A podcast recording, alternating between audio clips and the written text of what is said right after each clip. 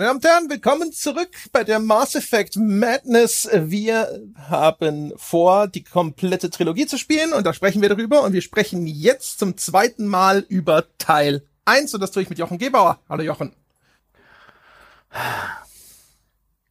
Co Commander? Ah, hallo André. Irgendwann schleift sich das ein, ist ein bisschen wie mit den Klassikern aus dem Übermorgenland. Ah. Äh, Der Brechreiz geht langsam weg erst und dann. Ja, aber das ist ja, das es ist ja aber. okay, wenn ihr mich ab jetzt alle einfach Commander nennt. da ist wieder der Commander am Start und dann komme ich. Ja, genau. Wo ist denn der Commander wieder? Hat der Commander wieder verschlafen?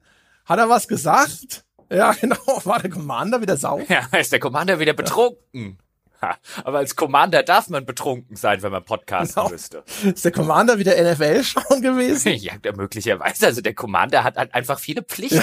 Ja, ja, das, Ja, Call of Duty, sag ich dazu nur. ja, das ist ein hartes Los. Das muss man schon mal sagen. Die Leute stellen sich das Leben eines Commanders immer so easy peasy vor, Echt? aber so ist das Echt, ja gar gehst nicht. irgendwo hin, schießt ein paar Außerirdische über den Haufen, ja, bringst mit der Blauen ins Bett und alles ist super. Nee, nee, da ist echt viel, viel Arbeit im Leben eines Commanders. Ja, das sparen die Spiele dann wieder aus. Ja, das natürlich, das sieht man dann natürlich wieder nicht. Hier quasi die, die, die, die Drecksarbeit, weißt du? Wenn man der Commander in den Biergarten muss oder so mit dem Negativtest. Ja, so wie der Klogang. Ne? Ja. Wo ist die Toilette auf der Normandy? Ja, nirgends.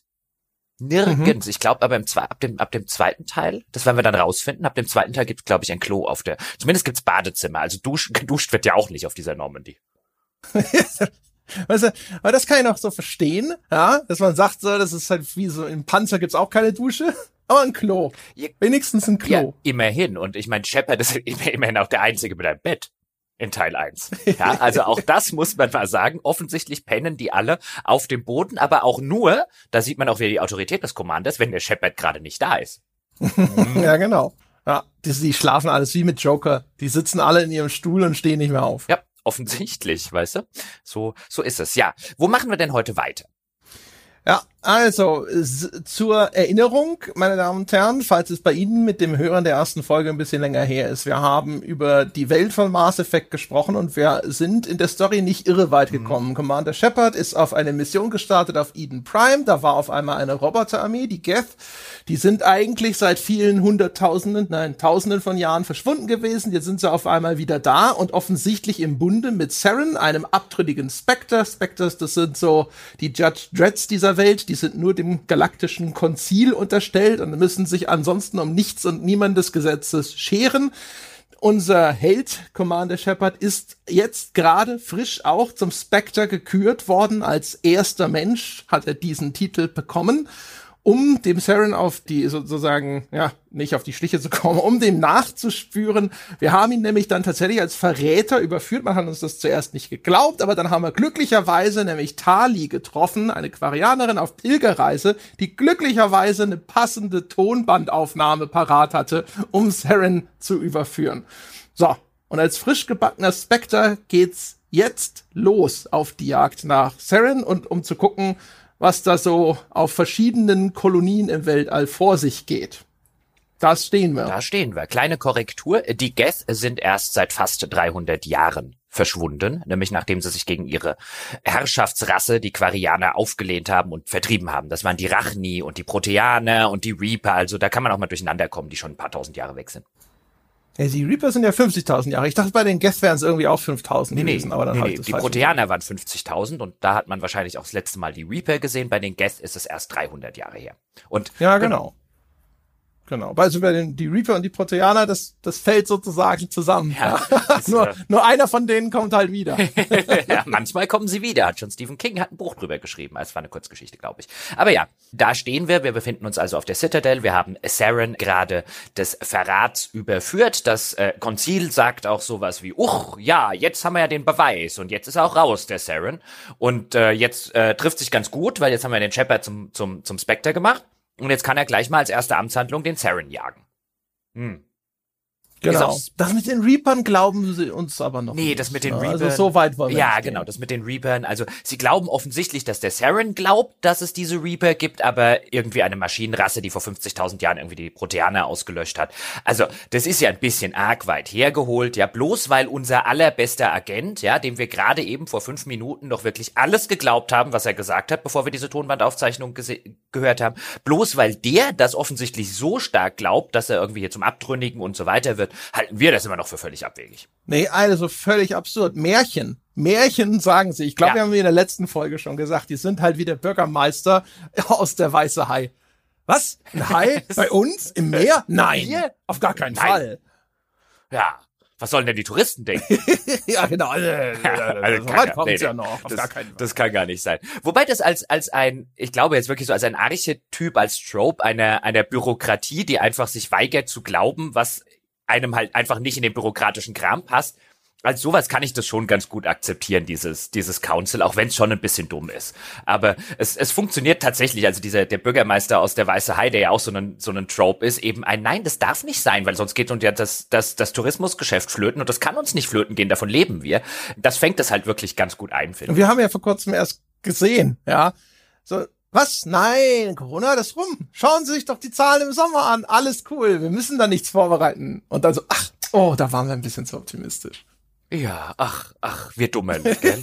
Kann halt mal passieren. Ja. Ist gar nicht so Jetzt sind lange ein paar her. tausend Ja, Leute tot. äh, ja, jetzt sind ein paar tausend Leute unnötig Genau. gestorben. Upsi days. Es ist ein bisschen zu radikal, aber Geschichten müssen halt häufig abstrahieren, damit es vorwärts geht. Man würde erwarten, dass die normalerweise nicht direkt sagen, nein, halt's Maul, vergiss es, vor allem wenn einer kurze, kurze Zeit vorher von einem Proteaner-Beacon irgendwelche Informationen ins Gehirn gebeamt bekommen hat. Den Teil glauben sie ja anscheinend. Und da könnte man normalerweise schon erwarten, dass sie sagen, ja, okay, das sollten wir uns vielleicht mal genauer anschauen. Aber damit wir nicht auf der Citadel warten müssen, bis über, keine Ahnung, drei Wochen ein Wissenschaftsteam den Shepard untersucht hat und dem Ganzen nochmal irgendeinen Nachdruck verliehen hätte, wird das halt einfach mal abgesägt. Aber die Leute haben eingesehen, dass mit dem Saren, das ist nicht so gut, ja. Also schicken wir mal einen Spectre, um sich um den anderen Spectre zu kümmern. So. Ja, es ist auch natürlich, weil sie auch da nicht sonderlich viel hinterfragen. Ich finde das ein schönes Beispiel für eine Geschichte, die echt im Medium Spiel ganz gut funktioniert, auch weil man dort automatisch mit niedrigeren Erwartungen rangeht, als vielleicht bei einem Roman. Aber bei einem Roman, Roman würde ich schon erwarten, dass mir der irgendwann mal zum Beispiel erklärt, wieso bekommt der Shepard eigentlich vom Council irgendwie keine, keine Dokumente und Akten und so weiter, also digitaler Natur über Saren, ja, wo der herkommt, wann der geboren ist, was seine Vorlieben sind, äh, bekannte Kontakte oder so. Immerhin soll er den jetzt gerade jagen. Also der, der Shepard bekommt einfach gar nichts, außer so ein, ja, wir wissen irgendwie von der Aktivität von Geht in diesen drei Systemen. Da könntest du ja mal anfangen nachzugucken. Und das ist halt wirklich alles, was der kriegt, um, um diesen Typen zu jagen. Das ist schon so ein bisschen unglaubwürdig eigentlich. Aber gut, es ist halt ein Spiel, es ist ein Spiel von 2007, es ist eins der ersten Spiele, das hatten wir beim letzten Mal, die sich auch wirklich die Mühe geben, das Universum so lebhaft zu gestalten, so glaubwürdig zu gestalten, viele Abhängigkeiten untereinander und so weiter und so fort, dass man es ihm gerne durchgehen lässt. Aber es ist halt auch schon wieder so eine, so eine, so eine Krücke eigentlich, wo man halt sagt, ja, für ein Spiel ist es ja wirklich gut, wo man jetzt wirklich sagen würde, also ein guter Science-Fiction-Roman würde sich hier ein bisschen mehr Mühe geben. Wir hatten es ja auch schon, es ist halt wechselhaft. Das Spiel hat einige Sachen, die macht es einfach ganz, ganz hervorragend, aber es hat halt auch so seine Sachen, die sind ein bisschen blöd und undurchdacht und man darf dann nicht zu viele Fragen stellen, wie die Institution des Spectre insgesamt zum Beispiel. Ja, aber jetzt, jetzt haben wir ja eben genau das, nämlich nachdem wir Spectre geworden sind, haben wir jetzt so ein bisschen ganz rudimentäre, grobe Hinweise. Es gibt da diese drei Systeme. Da haben wir von Geht-Aktivität gehört. Da könnte man ja mal nachgucken. Vielleicht findet ihr einen Hinweis darauf, wo Saren irgendwie abgeblieben ist und was er vorhat und was es mit diesem komischen Gegenstand, der im Englischen The Conduit heißt, auf dessen Suche er offensichtlich ist, um die Reaper zurückzubringen. Was ist dann das überhaupt? Ist das ein proteanisches Artefakt? Was kann es? Was will er damit und so weiter? Und jetzt haben wir die Auswahl. Wie das übrigens relativ typisch ist, also BioWare macht diese Struktur sehr gerne, dass sie im Mittelteil des Spiels, also im, im sozusagen da, wo das meiste Fleisch am Spiel ist, das meiste Gameplay-Fleisch auch, dass sie dem Spieler sagen, und jetzt kannst du aussuchen, in welcher Reihenfolge du die Dinge machst. Also Dragon Age Origins wird das später auch tun, also zwei Jahre später in dem Fall einer ähnlichen Struktur folgen. Und jetzt können wir uns wirklich frei aussuchen, wie wir da dran gehen wollen. Wir machen es in der patentierten Jochen Gebauer Reihenfolge oder haben wir jetzt gemacht. Wir holen uns als allererstes Liara ab also eine das letzte Partymitglied für unsere für unsere Crew und die forscht an einer proteanischen in, in proteanischen Ruinen und anscheinend ist sie die Tochter der Asari, über die wir das letzte Mal gesprochen haben, die bei Saren dabei ist, also die Komplizin von Saren, deren Tochter forscht an proteanischen Ruinen. Auch dort hat man irgendwas von den Geht gehört. Da kann man vorbeischauen und das machen wir jetzt mal als erstes, um uns das letzte Partymitglied abzuholen. Genau. Wir machen das in der Erzählreihenfolge, weil ich bin tatsächlich erst so direkt so Noveria abgebrochen. Und dann, wir hatten uns eigentlich darauf geeinigt, wir, wir sprechen, machen bis Noveria und dann hast du gesagt so, ah, ah, die, die Liara, das, das ist, äh, das wäre noch ganz gut, wenn wir die noch mitnehmen. ja, nee, ich, ich, ich, ich war der, der Meinung, ist ja ein Weilchen her, dass diese Liara-Mission automatisch passiert, also dass wir die stringent erst machen müssen und sich danach öffnet Noveria und die Nachfolgeplaneten. Aber es öffnet sich tatsächlich schon vorher. Das hatte ich falsch in Erinnerung und deswegen halt, hatte ich zu dir gesagt, wir spielen bis Noveria und dann hast du Noveria gespielt und halt nicht den zuerst. Aber ich habe dann zuerst die patentierte Jochen Gebauer Reihenfolge eingehalten, habe mich wieder an die richtige patentierte Jochen Gebauer Reihenfolge erinnert und wir machen dann zuerst Liara. Das würde ich auch übrigens, also zumindest die Mission würde ich jedem zuerst empfehlen, einfach damit man eine volle Crew hat und ab da auch durchaus für, für, für so ein bisschen Story-Fluff-Entscheidungen bei den nächsten Missionen, wie nehme ich denn mit? Weil zum Beispiel auf Noveria ist es gar nicht mal verkehrt, Liara mitzunehmen. Aus Storyline-Gründen werden wir jetzt gleich noch dazu kommen. Deswegen ist es ganz gut, sie vorher einzusagen, damit man halt einfach so viele Optionen wie möglich hat. Jawohl. Best Practice. Mhm. Ja, also und die Liara, die hängt halt rum auf einer Welt namens Therum man wird dann feststellen, es gibt viele Planeten in Mass Effect, die gehören einfach irgendeiner Firma die diese Planeten auf die eine oder andere Art ausbeutet. Therum ist ein äh, so, so ein Planet, das, der eher industriell ausgenutzt wird, weil da halt sehr viele, ich glaube, Metalle oder so abgebaut werden können. Die hat da jedenfalls ihre Ausgrabungsstätte, die forscht nämlich äh, ja, an den Proteanern und ihren Hinterlassenschaften so herum ich hatte da, also zwei Sachen auf dem Weg sind vielleicht noch bemerkenswert. Das erste ist, du übernimmst ja dann die Normandy als Kommandant. Am Anfang sind wir zwar auch schon an Bord der Normandy gewesen, aber da waren wir noch unter dem Kommando von dem guten Herrn Anderson, ja, unserem väterlichen Freund Schrägstrich Vorgesetzten. Und der muss nach dem ganzen Schlamassel jetzt vor, der, der vorher passiert ist, das Kommando abgeben und wir kriegen jetzt das Kommando über das Raumschiff komplett. Jetzt sind wir der Chef auf der Normandy. Und dann darfst du als Shepard so einen kleine, so eine kleine Antrittsrede halten. Mhm. Und das ist tatsächlich, finde ich, eigentlich ein ganz äh, geschickter Schachzug wieder, weil du kannst dann aus so Satzfragmenten zusammenbasteln, was du über das Intercom der ganzen Crew sagst, wenn du dein Kommando über diese Normandy antrittst. Und das kannst du auch wieder so ein bisschen zusammenbauen. Entweder äh, hier eine Ideale beschwören oder halt dich hinstellen und sagen, so alles klar, ne, ich bin hier der Chef und wir gehen jetzt hin und machen alles platt. Ja, also so diese Strömungen, die auch in diesem Paragon und Renegade System angelegt sind, die kannst du auch so ein bisschen in dieser Antrittsrede widerspiegeln. Das fand ich eigentlich ganz cool, muss ich sagen, dass man da selber bestimmen darf, was ich jetzt meiner neuen Besatzung mitteile am Anfang. Und es läuft ja dabei auch so eine so eine treibende Musik, also mithin den den besten Teil des Soundtracks, wie ich finde, bei bei Mass Effect. Und das ist halt einer dieser filmischen Momente, für die der erste Mass Effect damals ja auch sehr bekannt war dieses Oh, eine Space Opera zum selber spielen sozusagen. Vorher kannte man sowas in der Regel nur aus Filmen oder aus TV-Serien zum damaligen Zeitpunkt. Das ist halt so ein filmischer Moment, wo der neue Commander halt zu einem entsprechenden Soundtrack im Hintergrund halt die Crew einschwört auf die Mission, die da kommt. Ein bisschen auch wie der Trainer vor dem entscheidenden Spiel in irgendeinem Sportfilm oder so. Und das ist halt ein wirklich cooler cineastischer Moment, bei dem ich hier, wie du es ja schon schön sagst, aber selber entscheiden kann, was will ich denn genau sagen? Was ist denn meine Message an die Crew? Welcher, welche Sorte Kapitän bin ich? Welche Sorte Mensch bin ich? Und hier dieses Zusammenspiel zwischen dieser cineastischen Inszenierung des Ganzen, weil es gibt dann ja auch Schnitte zur Crew dann jeweils hin, wie die dann zuhören, was du dort irgendwie erzählst. Diese cineastische Inszenierung zusammen eben mit der Möglichkeit, dann einfach diese Satzfragmente auszuwählen, also das Gameplay verknüpfen mit der Inszenierung. Das sind halt die Momente, in denen Mass Effect halt richtig, richtig großartig ist das wird es im weiteren Trilogieverlauf noch häufiger tun. Genau. Und bei mir ist noch ein bisschen was Ulkiges passiert. Ich kam dann nämlich dann an und äh, dann kam direkt ein Anruf vom guten Admiral Hackett, der öfter mal anruft. Und der sagt mir so, ja, hier, da ist eine VI, also eine Virtual Intelligence, das ist so eine Unterform der AI dort in dem, in der Welt von Mass Effect gibt's richtige künstliche Intelligenz, also so richtig quasi belebtes mechanisches Leben, wie halt die Geth. Und die VIs, das ist das, was so ne, der stumpfe äh, virtuelle Assistent eigentlich ist. Und die, ja, die ist so ein bisschen durchgedreht, erzählt er und so. Und ich habe, das kam halt direkt bei Ankunft. Und ich habe gedacht, das, da geht's jetzt um die Mission auf dem Planeten. Und dann kam ich da an und was ist denn jetzt eigentlich mit der VI? Davon redet auf einmal keiner mehr. Aber da ist zufällig einfach eine von den Nebenmissionen eingetroffen bei mir die kommen gerne eben einfach nur über so eine so einen Funkspruch, der da von dem Hackett durchgegeben wird. Und es war aber völlig verwirrend, weil ich die ganze Zeit gedacht habe so, was ist denn was ist denn jetzt eigentlich mit ich bin doch wegen dem VI Ding noch hier. Hallo, wo geht's denn? Was soll ich denn jetzt machen? Sieht alles okay aus für mich. ja, über die Nebenmissionen werden wir heute noch mal in einer Extra-Sektion, glaube ich, ein bisschen quatschen müssen in diesem Teil, weil ich habe jetzt auch relativ viele gemacht in diesem Teil, den wir uns jetzt eben für heute, für die zweite Folge vorgenommen haben, bis Noveria zu spielen. Dabei habe ich halt viele Nebenquests gemacht und äh, die sind halt zu 99,5 Prozent alle irgendwo zwischen schlecht und ganz, ganz mies.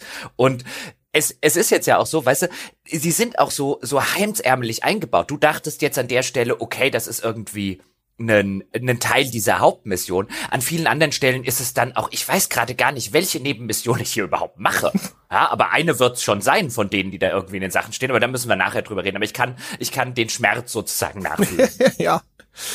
Gut, genau. Ja, und dann äh, geht's los. Mhm. Auf Firm, wenn wir damit anfangen, ah, dann. Moment, ja. Moment, ganz kurz zu der ganzen Geschichte AI und VI die das Spiel ja aufmacht. Also in der Spielwelt, das finde ich nämlich auch so eine ganz nette Abhängigkeit, die dann wieder aus dem Lore sozusagen untereinander resultiert, weil dadurch, dass es ja die Sache mit den Guests gegeben hat, die sich gegen die Quarianer aufgelehnt haben, spätestens da haben halt die anderen Spezies so ein bisschen kapiert, okay, künstliche Intelligenz ist echt eine dumme Idee. Sollten wir lassen?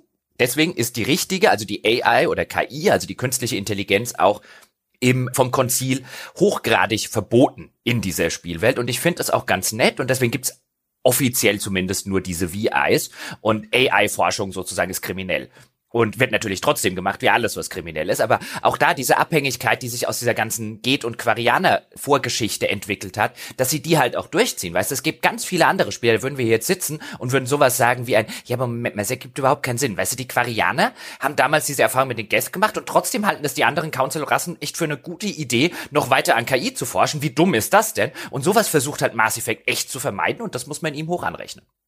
Ja, auch das ist ja sogar wieder eine vergleichsweise aktuelle Debatte, die da im Spiel schon vorkommt. Also sogar bei uns wird ja darüber gesprochen, sollte man nicht heute schon drüber nachdenken, unter welchen Maßgaben sowas wie AI-Forschung stattfinden darf, bevor hinterher irgendjemand was produziert, was er besser gar nicht erst erfunden hätte und so weiter. Mhm, mh.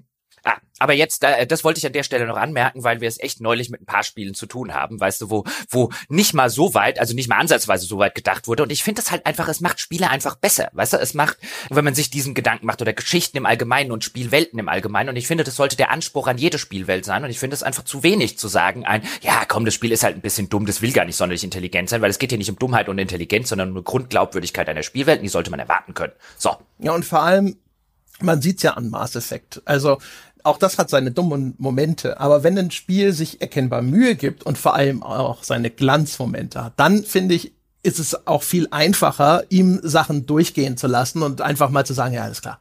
Naja, gut, ne? Denk mal jetzt mal nicht weiter drüber nach. Während wenn du aber überall so quasi zwanghaft dein Gehirn deaktivieren musst und sofort immer nur denkst, so nein, nicht drüber nachdenken, es wird nur dumm werden. Denk nicht drüber nach, es wird nur dumm werden.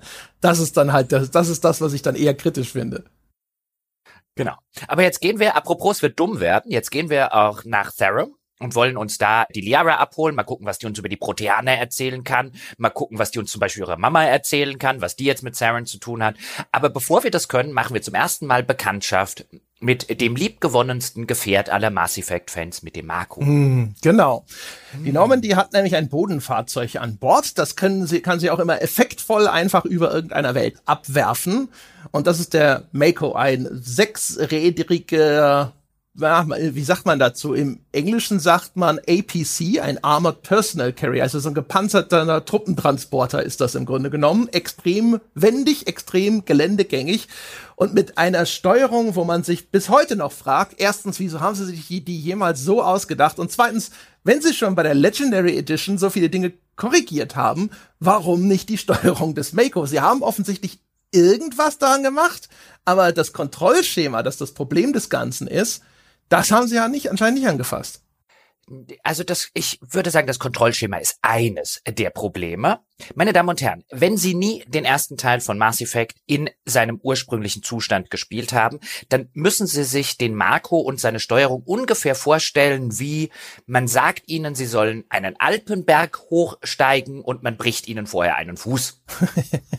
Das ist ungefähr der Marco im Original-Auslieferungszustand. Ich weiß auch nicht, was sich das Allianz-Militär dabei gedacht hat, ein so vermeintlich geländegängiges Vehikel, das wirklich an jedem Hügelchen scheitert, ja, an jedem Kieselstein, der im Weg liegt, uiuiuiui, dann wird's schwierig für den Marco in seinem Urzustand. So muss man sich das vorstellen.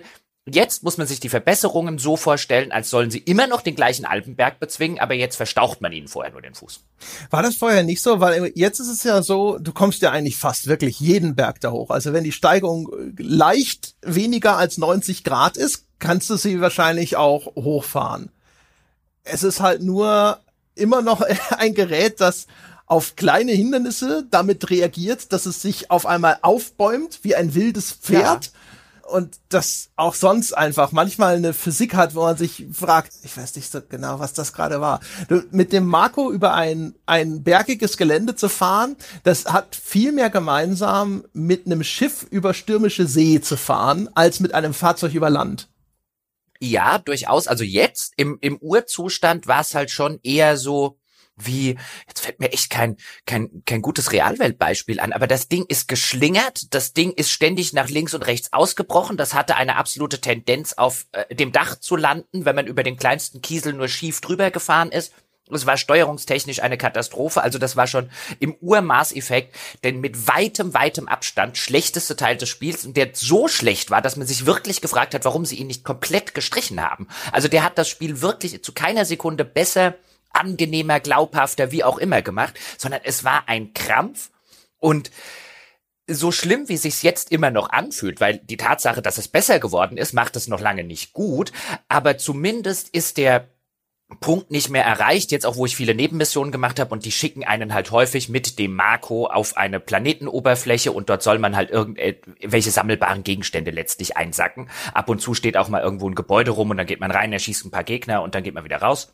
Aber die sind alle ziemlich 0815 und die involvieren alle, fahre eine Planetenoberfläche mit diesem Marco ab und klappere die Icons auf der, auf der Karte, die vorher eingezeichnet werden, ab und mach da halt irgendeine Kleinigkeit. Und diese, diese Planetenoberflächen sind alle völlig sinnloserweise mit Bergen und Hügeln und so weiter zugeklatscht, wo man sich auch fragt, warum das? Ausgerechnet in einem Spiel, das ein solches Gefährt hat, das mit jedem Berg, insbesondere im Urzustand, ein wahnwitziges Problem hat, weil es da nicht gescheit hochkommt und eine gescheite Boostfunktion und so weiter war auch nicht eingebaut. Also das war wirklich seelenzerstörend, wenn man da ein Completionist war im Original Mass Effect. Also da konnte, konnte man nicht nur der Motivation am Weiterspielen, sondern wirklich der Seele, ja, ein Kartenpunkt nach dem anderen hat ein Stückchen Seele gefressen. Und das ist zumindest, weißt du, mittlerweile glaube ich, habe ich nur unterm Strich so, was weiß ich, ein Prozent Seele verloren oder so. in, in der Neufassung. Also das ist erheblich besser geworden, es ist immer noch nicht gut. Ja.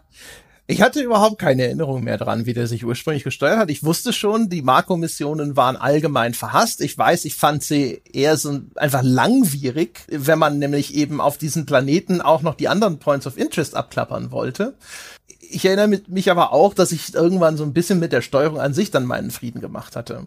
Und das ging mir diesmal auch so. Ich finde, das Bekloppte ist halt immer noch, und das haben sie halt nicht geändert. Du hast auf dem linken Stick die direkte Steuerung des Fahrzeugs, ja. Also wenn du nach links steuerst mit dem linken Analogstick, dann dreht sich das Fahrzeug nach links.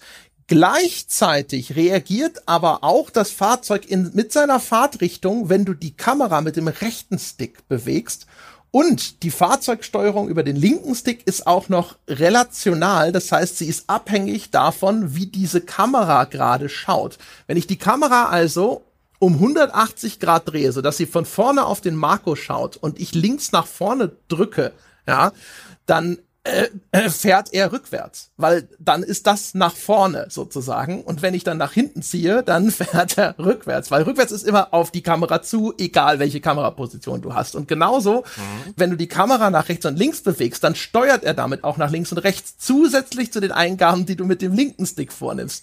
Und das, das macht diese Steuerung so im ersten Moment völlig Banane. Der macht ständig Sachen, what the fuck, was, warum macht er das? Was macht er denn da? bis du begriffen hast, dass du um Gottes Willen eigentlich diese Kamera am besten in Ruhe lässt oder nur über die Kamera steuerst. Eines von beidem. Mhm. Aber beides gleichzeitig ist dann halt immer sofort hakelig, oder? Wenn du mit der Kamera was machst, zum Beispiel, weil du irgendein Objekt umkreisen und drauf schießen willst, was gerne vorkommt, dann um Himmels Willen den linken Stick nur möglichst präzise einfach nur nach vorne, damit er einfach nur geradeaus fährt und dann die Kamera entsprechend benutzen. Und das ist echt, also das führt selbst nach einiger Bedienungsdauer immer noch zu Situationen, wo du denkst so, ah, okay, jetzt, jetzt ist die Kamera sehr seitlich platziert und es ist noch nicht eindeutig für mich. Wenn ich nach vorne drücke, fährt er jetzt vorwärts oder rückwärts? Ah, er fährt vorwärts, alles klar. Mhm. Jetzt stell dir all das vor. Du hast völlig recht mit dem, was du sagst, aber stell dir all das vor ohne Servolenkung. und dann bist du ungefähr bei Mass Effect 1. Und das haben sie ein bisschen, ein bisschen, würde ich sagen, verbessert. Also je nachdem, weil sie im Vergleich zum zu, zu, zum, zum Original Mass Effect 1 ist es wirklich, finde ich, eine extrem große Verbesserung. Ich habe das einige Male äh, durchgemacht und von meiner Seele ist, glaube ich, echt nicht mehr viel vorhanden nach irgendwie zwei Durchgängen Mass Effect 1, damals im kompletten Urzustand, mit allen Planetenoberflächen abgegrast, weil anders kann ich sowas ja nicht spielen. Aber, ja, also in, in, in dem Vergleich ist es wirklich ein, ein Segen, aber man kann es gleichzeitig keinen Segen nennen, weil wer diese ganz gruselige Erfahrung nicht gemacht hat, für den ist es dann immer noch ein Graus. Und dass sie da, aber das, das zieht sich, glaube ich, wie ein roter Faden durch, zumindest den ganzen ersten Teil, soweit wie wir ihn bislang gespielt haben diese, diese Anpassung ist eine halbe Arschbacke, die sie gemacht haben. Also da war von oben die Ansage, da fließt nicht mehr Arbeit rein als absolut unbedingt notwendig. Wir wollen das Ding für 70 Euro nochmal verkaufen. Wir wollen da nicht viel Geld reinstecken in diese, in diese Anpassung. Und was sie gemacht haben, war äh, rudimentär ein bisschen was an dem Marco geändert, so dass es sozusagen von ganz schlimm nur noch schlimm ist und was sie gemacht haben, da würde ich, weil ist schwer nachzuweisen, aber ich würde Geld drauf wetten, sie haben die Panzerung des Makros verbessert und oder den Schaden, den die Gegner dem Makro machen. Weil in einigen Missionen, wie jetzt auch hier zum Beispiel bei Therum, ist es so, dass halt auch auf der Planetenoberfläche Gegner rumlaufen und da kann man mit einem Maschinengewehr oder mit einem Raketenwerfer von dem Makro drauf schießen. Und ich weiß, im Originalding musste man wirklich, insbesondere, weil man ja auch noch gleichzeitig mit der Steuerung kämpfen musste und nicht nur mit den Gegnern, also die war eigentlich der ernstzunehmendere Gegner, aber da gab es durchaus Sachen, da musste man wirklich aufpassen, da musste man Geschossen ausweichen und Co. Und hier kann ich einfach stehen bleiben. Das habe ich nämlich irgendwann gemacht, genau aus den Gründen, die du gerade geschildert hast, und schieß halt die Geschütztürme und so weiter ab. Und das war im Originalzustand viel, viel schwieriger, das zu machen. Also was sie hier gemacht haben, der einfachst gängigste Weg war, wir verbessern die Steuerung so ein bisschen, damit wir da nicht viel Arbeit reinstecken müssen und irgendwie das ganze Modell, das ganze quasi Fahrmodell hätte man besser angepackt, aber mein Gott, das wäre Arbeit gewesen. Hier soll, weißt du, Geld verdient werden und nicht Geld reingesteckt werden. Also hat man das so weit gemacht, wie es mit ganz wenig Aufwand war. Was weiß ich, der, der Game Design Praktikant durfte halt mal drei Tage dran arbeiten, so ungefähr. Und gleichzeitig hat man an den Schadenswerten geschraubt und dann hatte man die Probleme sozusagen, also die, die dicken Probleme aus der Welt geschaffen. Du hast ja eben gesagt, konnte der sich im Original richtig überschlagen? Weil das geht ja auch nicht mehr. Das, das konnte er. Es ist mir auch durchaus im Original passiert, dass der dann halt auf dem Dach lag. Okay. Dann hat man halt neu geladen. Weil das ist, ich habe die wildesten Sachen mit dem Ding veranstaltet. Das hat sich immer ja, wieder so hingedreht. Ja, ja, das ist, das, das ist eine der Sachen, die sie jetzt, die sie jetzt gemacht haben. Also mit Physik hat das alles auch echt nichts mehr zu tun, was, was, was dort passiert. Das haben sie gemacht. Also das ist halt eine der Sachen, wo ich sagen muss, generell, weißt du, wenn wir jetzt dieses Thema aufgemacht haben, eigentlich bin ich bis zum jetzigen Zeitpunkt sehr ärgerlich darüber, so als, als, als Kritiker, wie wenig Arbeit sie reingesteckt haben und wie viele Sachen dort drin sind, die man wirklich mit so schnell hätte besser so Quality of Life mäßig machen können. Zum Beispiel hat der erste Teil immer noch keine Anzeige darüber, welche, welche Sonnensysteme man schon erforscht hat. Das mhm. hat existiert ab dem zweiten Teil einfach so eine Prozentangabe. Die hilft halt einfach dabei, dass ich nebenbei mir keine Notizen machen muss. Ah, in dem System war ich schon, weil die halt alle so Namen wie Argus Rho und so haben.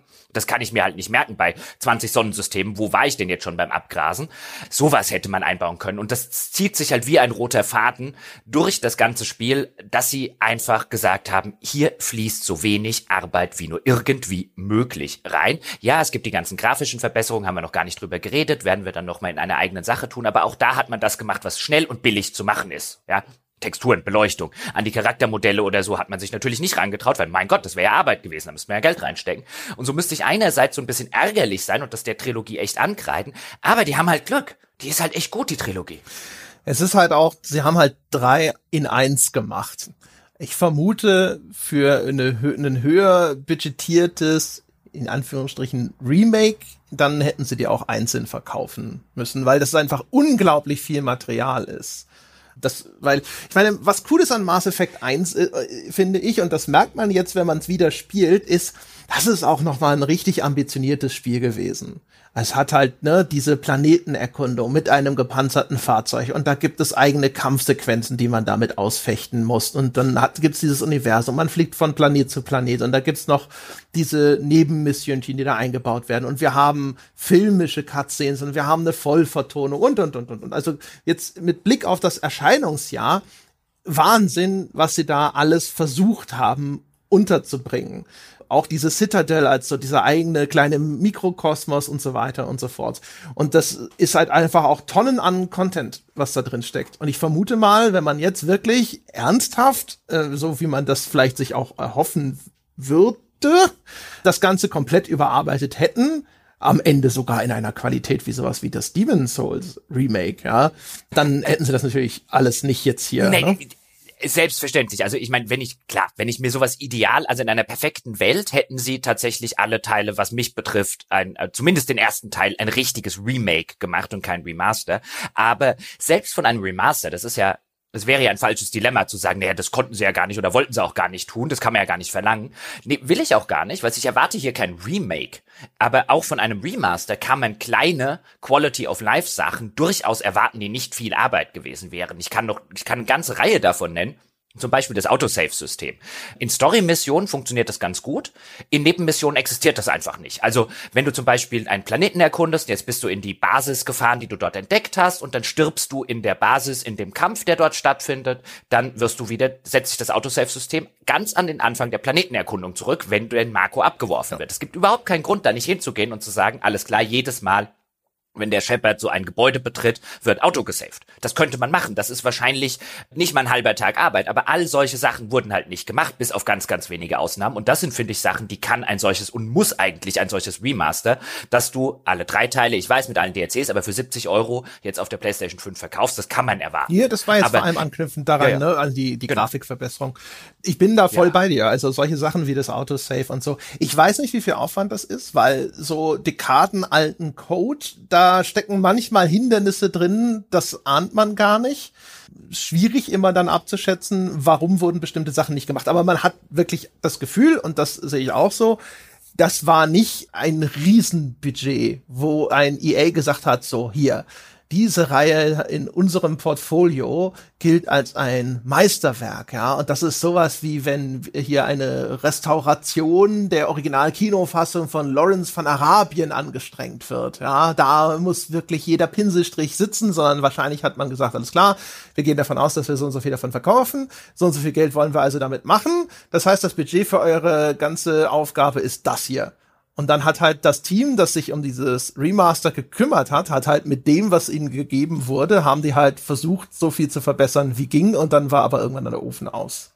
Ja, ja. Also das, das glaube ich auch. Also siehst zum Beispiel eine andere Sache, die sie eingebaut haben, ist, dass du jetzt nicht nur im Kampf, sondern auch außerhalb des Kampfes sprinten kannst. Was sie allerdings gemacht haben, ist einfach das Kampfsprintsystem auf außerhalb des Kampfes anzuwenden. Das heißt, du kannst jetzt nicht durch die ganze Citadel zum Beispiel, wenn du halt Dinge erkundest, durchsprinten, sondern du hast nur ein sehr, sehr, sehr kurzes Fenster, in dem dieses Sprint zur Verfügung steht, bevor du wieder außer Puste bist und erstmal wieder warten musst. Was es jetzt ein bisschen besser macht, so einfache Erkundungsabschnitte nicht mehr ganz so langsam absolvieren zu müssen, wo du aber sagst, mit ein bisschen mehr Arbeit hätte es doch kein Problem sein dürfen, dass du sozusagen außerhalb von Kampfsituationen eben einfach dieses Fatigue-System einfach ausschaltest, sodass du halt Dauersprinten kannst. Das ist einfach eine Quality of Life Improvement, das halt nichts, aber auch gar nichts an Gameplay, Balancing und so weiter ändern würde, sondern einfach dafür sorgt, dass halt die ganze Latscherei nicht so ewig und drei Tage dauert. Was sie aber gemacht haben, war halt der kleinstmögliche Schritt, Schritt, nämlich zu sagen, okay, dann nehmen wir das Kampfsystem, setzen es dort drauf und machen nichts weiter.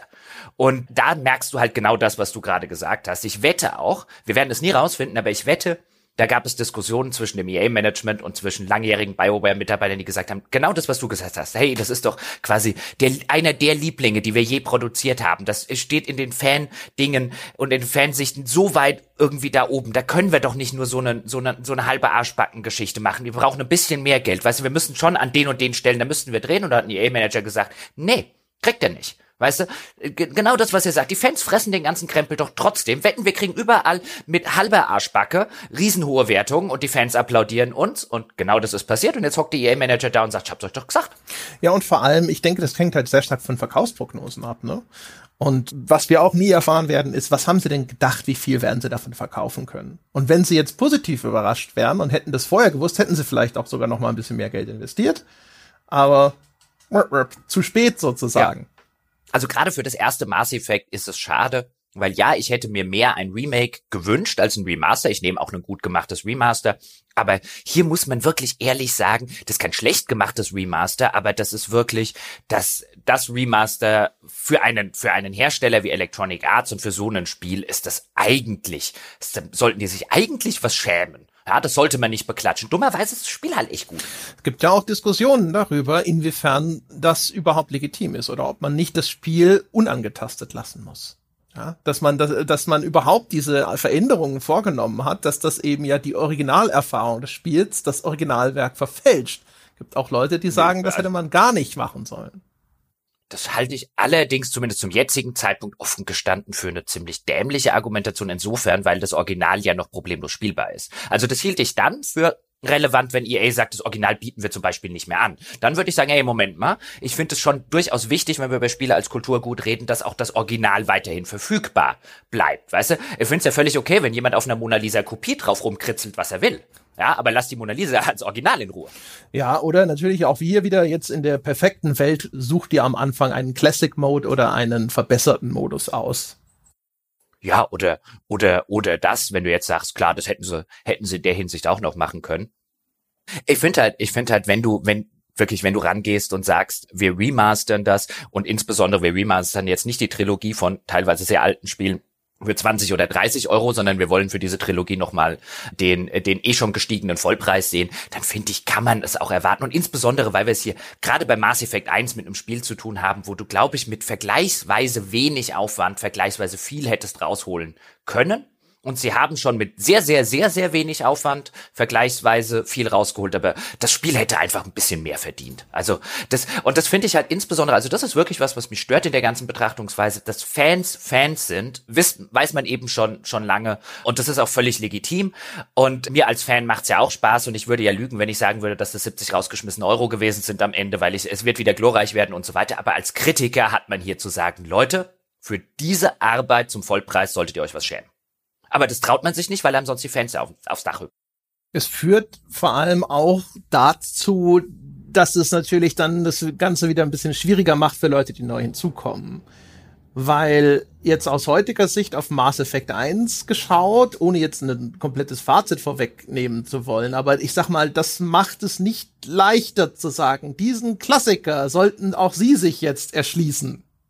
Nee, wobei, also jetzt wirklich welche der ganz, ganz groben Kritikpunkte wie das echt schlechte Gunplay und das echt katastrophale Marco-Gameplay zumindest so weit aufgehübscht und poliert wurden. Also mir geht's da weniger um die, um die Optik, da wird eben noch drüber zu reden sein, sondern einfach um diese beiden handfesten Sachen im ersten Teil, die den echt ganz, ganz schwer spielbar gemacht haben für jeden, der nicht wusste, auf was er sich da einlässt und wie sehr sich das lohnt, also der das schon gespielt hatte. Das haben sie ja zumindest gemacht. Und an den anderen Stellen hätte ich das einfach auch dem, dem Respekt des Werkes gegenüber tatsächlich. Weißt du, kannst dich auf der einen Seite rumlaufen, wie auch Electronic Arts, ich meine, die haben es ja sogar im Namen. Und da erklären mir die Leute bei jeder sich bieten Gelegenheit auf irgendwelchen Entwicklerkonferenzen, ja, vom Kulturgut äh, Computerspiel und dann, dann behandelst du dein eigenes Kulturgut halt so. Also da siehst du halt immer wieder, das ist halt nach wie vor, ja, eine rein kommerziell gesteuerte Veranstaltung, da darf man nicht mehr erwarten. Und hier war echt nicht viel Budget. Also irgendwann finden wir vielleicht wenigstens raus, was das Budget war. Und ich glaube, es ist viel weniger, als alle Leute denken, weil deswegen haben sie auch die Grafiksachen so nach vorne gestellt, weil, ja, neue Texturen, bessere Beleuchtung und so weiter. Weil das ist halt wie früher bei der GameStar oder so, das ist wie die DVD, die dabei liegt. Die Leute sagen Wertigkeit. Das war wahrscheinlich nicht wirklich viel Arbeit und Geld, die da reingeflossen sind, aber es wirkt so wertig. Ich glaube, die Leute haben nicht mal eine wirklich konkrete Vorstellung davon. Also selbst mir wird es schwer fallen, hier einen Preisschild dran zu hängen, weil äh, die, der Aufwand ist einfach schwieriger abschätzbar. Man hat nicht so viele Referenzmuster, wo man sagen kann, ja, das Remake weiß ich, das hat so und so viel gekostet, das Remaster hat so und so viel gekostet. Man weiß immer grob so, wenn ein Spiel von Grund auf gebaut wird ungefähr. Da hat man ganz viele Budgetkennzahlen, auf die man zurückgreifen kann und sagen kann, okay, das sieht ungefähr so aus, das hat auch ungefähr den Umfang wie das, das wird also ungefähr in der Preisklasse sein. Jetzt bei dem Ding. Uh. Also auch da jetzt, da könnten wir vielleicht mal bei, ich werde mal in der Zwischenzeit jemanden fragen. Wir nehmen diese ganzen Geschichten ja jetzt über einen über einen Zeitraum auf. Wir müssen das Ding ja auch oder alle drei Dinger ja auch durchspielen. Deswegen haben wir dann auch schön Gelegenheit, zwischen den einzelnen Aufzeichnungen noch mal was zu machen. Ich werde mal rumfragen. Aber mein, also gerade zum Beispiel was so Texturen und so weiter angeht, da wird es einen Haufen geben und die sind ja auch wirklich hochauflösend jetzt, was zum Beispiel so Raumanzüge angeht oder Türen oder Bodentexturen. Die macht dir wahrscheinlich irgendein chinesisches outgesourcetes Studio für einen Dollar 50 ganz so extrem wird's nicht sein, aber das kostet heute, das sieht halt sehr wertig aus, aber kostet heutzutage kein Geld. Aus der alten, nicht hoch aufgelösten Textur eine neue Textur zu machen, das wird wahrscheinlich BioWare auch nicht selber gemacht haben, das werden die irgendwo nach Asien outgesourced haben und das kostet echt nix mehr. Im Vergleich zu Was früher. schätzen wir denn? Haben wir eine Schätzung? Mm, nee. Nee, das kann ich dir aus dem, aus dem Bauch raus jetzt. Ich habe gar nicht gedacht, dass wir quasi hier jetzt schon in diese Diskussion reinkommen, aber so sind halt unsere Podcasts. Ich habe keine. Hast du eine?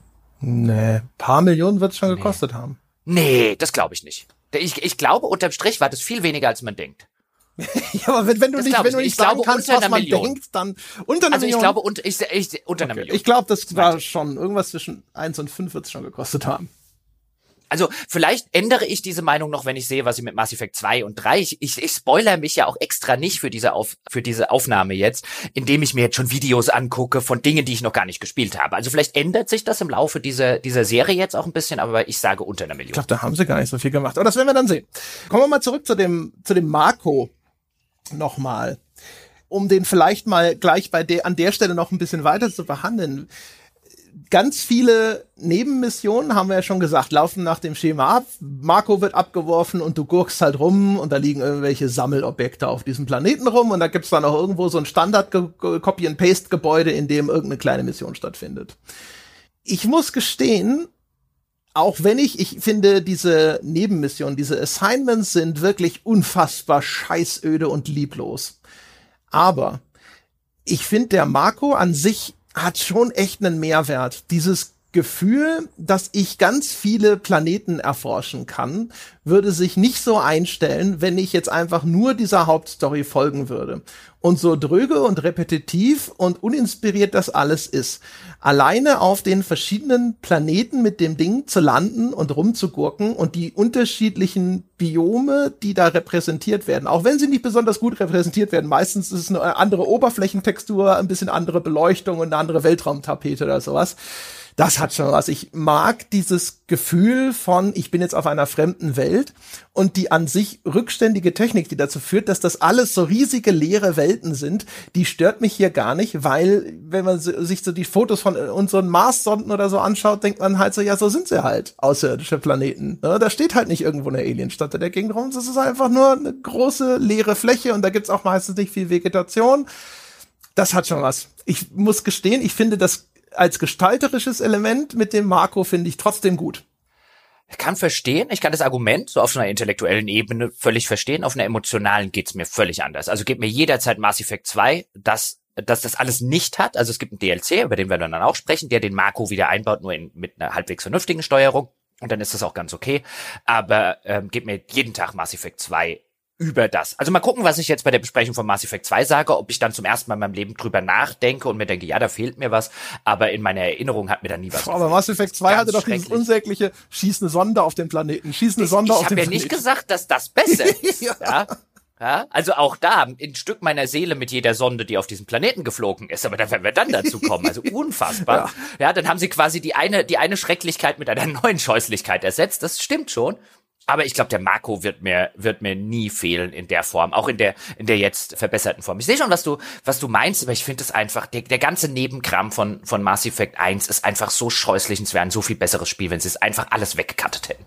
Ja, oder viel weniger und dafür besser. Also ich finde halt zum Beispiel, ähm, ich habe mal angefangen, äh, jetzt, weil wir ja gründlich sein wollten, ich habe mal angefangen halt ähm, auch irgendwie die Sachen halt abzugrasen und irgendwelche Turianer-Medaillen und so eine Scheiße einzusammeln. Und an sich, wie gesagt, das ist einfach nur unfassbar langweilig. Aber ich habe zum Beispiel in meiner Erinnerung habe ich immer gedacht, die Planetenbeschreibungen von Mass Effect sind ja alle für die Katz. Und das habe ich am Anfang hier auch gedacht, weil dann steht da halt, ja, das ist halt ein Gasgigant und blablabla. Hier äh, astronomisches Blubbeldi-Blubbel kann einen vielleicht interessieren, aber mich nicht. Und jetzt habe ich tatsächlich aber dabei festgestellt, es gibt durchaus echt auch interessante Planetenbeschreibungen, auf die man stoßen kann. Und es gibt zum Beispiel sogar eines, da bin ich auf einem Planeten, da wurde in der Beschreibung schon gesagt, da ist vor ein paar hundert Jahren ein Planetoid in so eine kaskadierende Umlaufbahn eingetreten, der droht in den Planeten zu stürzen und bald ist es soweit. Und dann fahre ich auf dem Ding rum und da ist halt wirklich so ein riesiger, sieht aus wie ein Mond, aber das ist halt dieser Planetoid, der jetzt da bald einschlägt, so ein riesiger Mond am Himmel, so ein riesiges Ding, was da am Horizont prangt. Da habe ich gedacht, so, ach cool, das Ding aus der Beschreibung. Das kann ich hier sogar mal sehen. Das ist nett. Und da sind zwischendrin wirklich ganz interessante kleine Geschichtchen in diesen Planetenbeschreibungen sogar verborgen. So, der eine Planet, da gibt's Gerüchte, dass er komplett aus winzigen Nanomaschinen zusammengebaut ist. Aber es glaubt keiner. Es ist nur eine Verschwörungstheorie, die man sich im, ich weiß nicht, die Version des Internets in der Mass Effect Welt erzählt. Es hat einen eigenen Namen, den ich gerade vergessen habe. Oder einen anderen, da ist die Beschreibung, dass dort ein Turianer-General, der ist in Ruhestand gegangen und der ist dann auf diesem Planeten, der ist dann irgendwie verschollen oder sowas. Und auf diesem Planeten hat man so ein Raumschiff gefunden. Und das ist eine, so eine schön geschriebene kleine Mini-Beschreibung, die, die sagt, das Raumschiff ist sanft gelandet, wurde ordnungsgemäß heruntergefahren und abgestellt, aber von dem Typen fehlt jede Spur. Und ich fand halt diesen Beschreibungstext so nett. Das war so ein schönes Beispiel, wie Nuancen im Writing einen geilen Effekt haben können. Dieses mit der sanften Landung, ja. So, das hat so was Friedliches. Er ist so im, im Ruhestand, ist ganz friedlich da gelandet, hat das Ding da abgestellt und dann, wer weiß, was mit dem gewesen ist. Ja, jetzt muss ich gestehen, dass ich noch nie Planetentexte bei Mass Effect gelesen ja, Ich früher auch nie. Aber wie gesagt. Also so gründlich wollte ich dann auch nicht sein, weil, also es gibt ja einen Grund, warum ich die nie gelesen habe, nämlich weil wahrscheinlich auch diese netten Geschichten halt zumindest nicht in den ersten zehn, die ich gelesen habe, versteckt waren und dann habe ich halt aufgehört. Ja, und ganz viele sind auch weiterhin einfach so, also ganz viele sind einfach nur ganz stumpfe, trockene Beschreibungen, was das für ein Typplanet ist und und so weiter. Das interessiert keine Sau, außer die Leute, die halt richtig hardcore Space interessiert sind. Aber so nach hinten raus, dann kamen auf einmal Sachen, wo ich gedacht habe, man muss immer ein bisschen darauf achten, immer wenn viel Text da ist, dann lohnt es sich eher, das zu lesen und wenn es wenig Text ist, dann lässt man es bleiben. Und da habe ich dann auf einmal auch gedacht, so, ach guck. Und das, was schade daran ist, ist, erstens, sie, sie haben vorneweg, habe ich das Gefühl, genau wie du es jetzt beschrieben hast, die ersten paar Planetenbeschreibungen, die man zu Gesicht bekommt, sind alle scheiße. Die guten kamen später. Und dass äh, die Steuerung auf dieser Sternenkarte, mit der man navigiert, das ist halt auch noch ein Hindernis, das es dabei zu überwinden gilt. Also für die, die es nicht kennen, am Bord der Normandy gibt es eine Sternenkarte, da geht man hin und dann öffnet die sich. Und das ist sozusagen das Navigationsinstrument. Damit steuert man erst unterschiedliche Sonnensysteme an und dann geht's da nochmal zwei Ebenen tiefer eben bis runter zu den einzelnen Planeten. Und muss man auch erstmal hinfliegen mit der Normandy, bevor man dann diese einzelnen Planeten anklicken kann. Und dann ist das immer so eine kleine Animation, wie an den Planeten rangezoomt wird. Und man guckt dann, erstens kann ich da so eine Beobachtungssonde abschießen, weil ich dann kriege ich da auch vielleicht irgendwelche Ressourcen einfach so, ohne mit dem Makro rumzugucken, oder äh, und dann sehe ich auch erst diesen Beschreibungstext von dem Planeten. Und wenn man aber, wenn man die nacheinander durchklickt, ist es immer so, kurz warten, ah, ist Mist Kreistaste drücken, zup, zoomt wieder raus. Also nochmal kurz warten. Und das macht es so hakelig. Man kann nicht einfach mal zap, zap, zap, gucken, gucken, gucken. Ist da was? Ist da was Interessantes? Sondern es ist mühsam dadurch, durch diese blöde mhm. Verzögerung. Ja, die hätte man übrigens, dass wir wieder bei der Diskussion auch einfach rausnehmen können. Aber da hätten wir ja Arbeit reinstecken müssen. Ja, genau. Oder man hätte das ah. beschleunigen können. Vor allem die, die Kreisabbrechen-Taste ist, hat eine leichte Verzögerung, bis sie aktiviert wird. Die ist halt ausgegraut, ausgegraut. Jetzt kannst du aus diesem Bildschirm wieder rausgehen. Alleine ja. das, wenn man das nur beseitigt hätte, das wäre so viel besser gewesen. Ja, auch, also von, also jetzt, ich könnte echt eine Liste, eine lange, lange Liste mit wahrscheinlich am Ende des Tages habe ich da 200, 300 Sachen drauf, die unterm Strich alle schnell erledigt gewesen wären, wenn man das Spiel einfach ein bisschen besser und angenehmer zu spielen und so weiter hätte machen wollen, wenn das wirklich im Mittelpunkt gestanden hätte und nicht einfach ein, wir wollen mit möglichst wenig Aufwand maximal viel Geld verdienen. Das sind ja auch so Sachen wie, du gehst so, fliegst und landest auf einem dieser Planeten, um ihn dann mit dem Marco zu erkunden und dann musst du halt das Team auswählen, das du mitnehmen möchtest. Und anstatt, dass das Team, das du beim letzten Mal hattest, einfach vorausgewählt ist, sodass du nur noch mit X bestätigen musst, weil du halt in der Regel, zumindest mir geht's so, dir wahrscheinlich auch halt immer ein Standardteam dabei hast, musst du das jedes Mal aus der Liste von Teammitgliedern wieder aufs Neue auswählen. Das hat einfach so eine Quality of Life Funktion könntest du machen. Die Tatsache, dass es immer noch diesen Landebildschirm des Marcos gibt, der hat in einer heutigen Zeit garantiert keine Ladefunktionsberechtigung mehr, sondern da war halt einfach zu wenig Geld, Zeit, Budget oder was weiß ich da, um das halt rauszunehmen. Und jetzt gucke ich mir halt jedes Mal, wenn ich auf einem Planeten lande, halt wieder an, wie die Normandy dieses Marco abwirft, was früher mal für eine Ladezeit da war, heute garantiert dafür nicht mehr gebraucht wird, aber war wahrscheinlich zu viel Arbeit, das rauszunehmen und, und, und, und, und. Oder wenigstens abbrechbar zu machen. Ja. Bei den Sachen ist es halt wahrscheinlich so, also alles, was so Ladearchitektur angeht oder sowas, ich vermute, das ist halt sehr sehr aufwendig, solche Sachen anzupassen. Sie haben es bei den Aufzügen ja auch so ein bisschen nur gemacht. Bei den ganz langen Aufzugsfahrten, die kannst du abbrechen. Ganz häufig geht das ja auch nicht.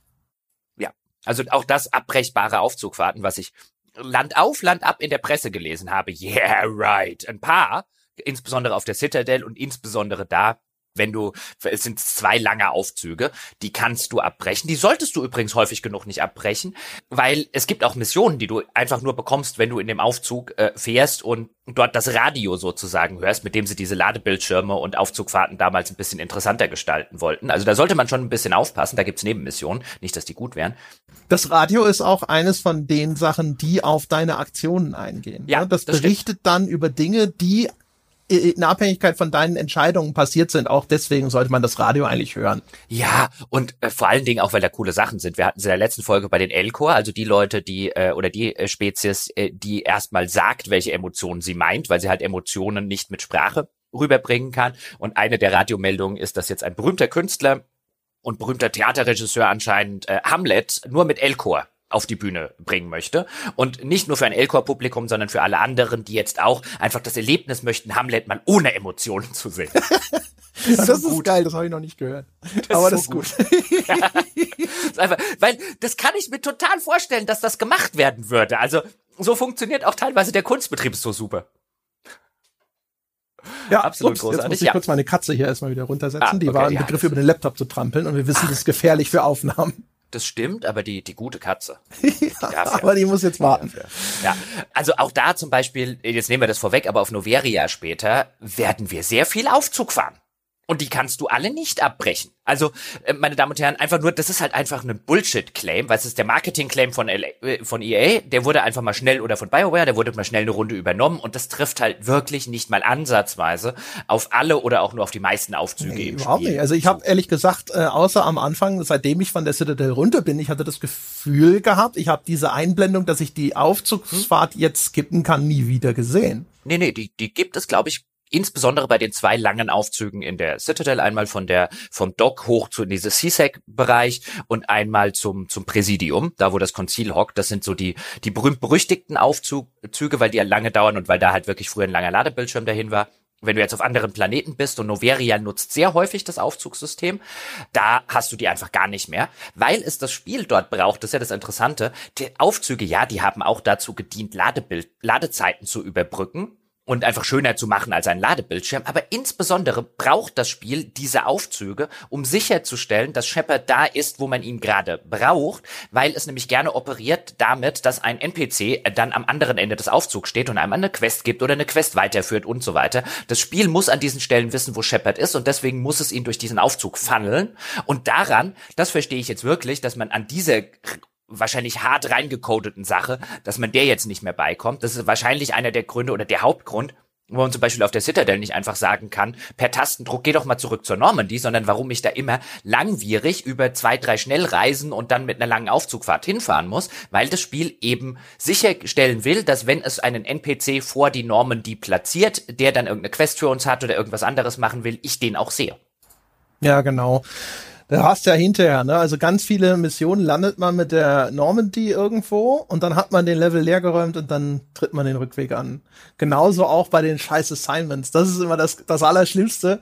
Dann hast du da irgendwie einen Geth-Bunker gesäubert und dann musst du aber wieder rauslaufen und in den Marco einsteigen, bevor du die zurück zur Normandy-Taste drücken mhm. darfst. Und das ist halt immer, das ist, also erstmal grundlegend ist es scheiße. Es hat eine, einen Effekt gehabt, den ich irgendwie ganz interessant fand. Ich habe irgendwann bin ich da so zurückgelaufen und habe gedacht, das ist schon auch ein bisschen so so creepy, weil diese das sind so sterile Baukastengebäude, die teilweise wirklich eins zu eins mehrfach auftauchen. Und nachdem du die Gegner daraus geschossen hast, ist da nichts mehr. Das ist so eine ruhige Melodie, die aber auch zwischen, zwischen ihren Loops mal ganz kurz einfach komplett still ist. Und dann läufst du da durch, also du hörst nur die Schritte dieser Figur und es wirkt halt wirklich, als hättest du wirklich jedes Leben aus diesem Planeten ausgeräuchert. das stimmt. Also das war mal so ein bisschen bedrückend still. Das ist ganz nett. Aber das ändert nichts daran, dass das entsetzlich ist. Das Backtracking nach erledigten Missionen, mein Gott, was ich in dem Spiel an Zeit verbracht habe, einfach nur ja. blöde zurückzulaufen. Ja, ja, es ist äh, entsetzlich. Aber kommen wir mal wieder. Also jetzt sind wir lange auf einer Tangente abgebogen. Ähm, wir wollten ja eigentlich mit dem Marco auf Therum, wir erinnern uns, da wollen wir Liara Tissoni, wie sie heißt, Dr. Tissoni, die Asari und Proteaner-Spezialistin, die wollen wir da ähm, wahrscheinlich vor einer Gate-Attacke retten. Und was das Spiel hier halt macht, ist nicht ein Erkunde den Planeten mit dem Marco, wie wir das später sehr häufig in der Regel bei Nebenmissionen machen werden, sondern hier ist tatsächlich auch ein, ein richtiger Gameplay-Abschnitt, denn es will von uns dass wir jetzt einen vorgefertigten linearen Pfad mit dem Marco abfahren und auf, der, auf dem Weg dahin geht erschießen mit dem Marco. Und das tun wir dann auch. Und das ist halt ich glaube, den Teil haben wir jetzt zur, zur, zur Genüge besprochen. Das macht nicht wirklich Spaß mit dem Marco, auch wenn es besser geworden ist. Aber dass sie damals auch tatsächlich noch auf die Idee gekommen sind, das auch wirklich so in, in Hauptmissionen irgendwie als, als Gameplay-Abschnitt einzubauen, das äh, immer noch ein, ein, ein, ein Quell unendlicher Erheiterung bei mir. Also da, da muss auch damals bei BioWare jemand gesessen haben, gesagt haben, wir sind echt völlig wahnsinnig, dass wir das auch noch dem Spieler ab. Also, was in Nebenmissionen ist ja eine Sache, aber in Hauptmissionen, um Gottes Willen. Ja, das ist halt, äh, wie gesagt, also da hab, ich habe da immer so ein leichte, den, den, ich habe so den Einschlag, da ein bisschen gnädiger zu sein, weil ich finde, das ist halt so ein Beispiel dafür, was die halt für ein ambitioniertes Ziel hatten. Ne? Dass du da halt eben auch wirklich also der Weltraumerkunder bist und über diese riesigen, weiten Flächen mit diesem Ding dann halt fährst und so. Also es ist leider scheiße geworden und es ist auch ein bisschen bizarr. In den Story-Missionen fährt der Marco ja dann meistens auch noch auf irgendwelchen engen Planetenautobahnen lang. Ne? Also äh, hier in dem Falle äh, an so Lavaseen vorbei und auf Noveria dann auch noch über so zerstörte proteanische Ruinen. Ja. Und aber weil das Ding so scheiße zu steuern ist, das sind dann auch noch ausgerechnet die Strecken, die du dort zurücklegen musst, wo du auch mal links oder rechts einfach runterfallen kannst. Oder die dann ganze Zeit so ein bisschen denkst, wobei die Proteane äh, auf Noveria ist, glaube ich, Schnee und Eis. Aber ist ja auch wurscht. Ja. Auf jeden Fall die normalen Missionen, da hast du halt einfach links und rechts Planet. Da kannst du halt auch einfach mit dem Ding nicht wirklich viel falsch machen. Da sind nur die Kämpfe nervig. Und der Erstkontakt mit dem Ding ist dann halt auch noch meistens auf so Arealen, wo du auch noch auf so einer, auf so einem schmalen Streifen bleiben musst.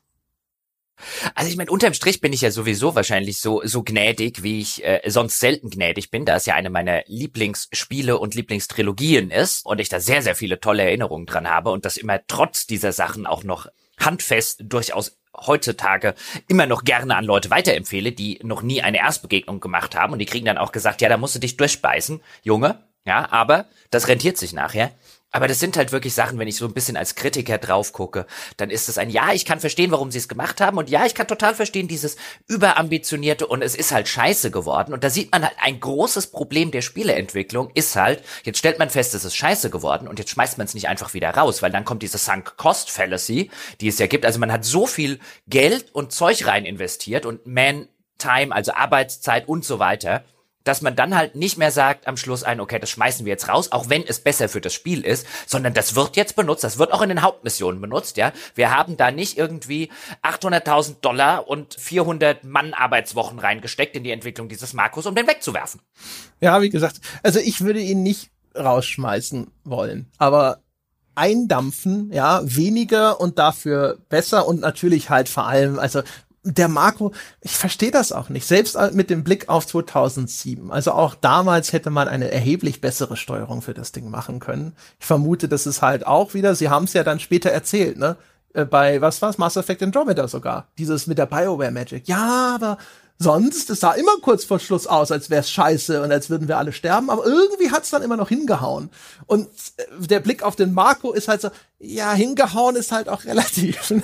Ja, das, das Geile bei Mass Effect Andromeda ist ja, dass sie, dass sie explizit Dragon Age Inquisition nennen, das ja offensichtlich, also das ist jetzt ja nicht meine Interpretation, sondern das nennen sie ja im Sinne von einem, das war bis kurz vor Release ein riesiger unzusammenhängender, großer dampfender Haufen Mist und es ist ja trotzdem, es hat ja diese ganzen Game of the Year Awards gewonnen, wo du halt gemerkt hast, ein, ja, aber die hat das zu Unrecht gewonnen. Weißt du, ihr hättet merken müssen, dass diese hohen Kritikerwertungen ein Haufen Bullshit sind. Dann hättet ihr vielleicht kapiert, okay, das ist schon schief gegangen.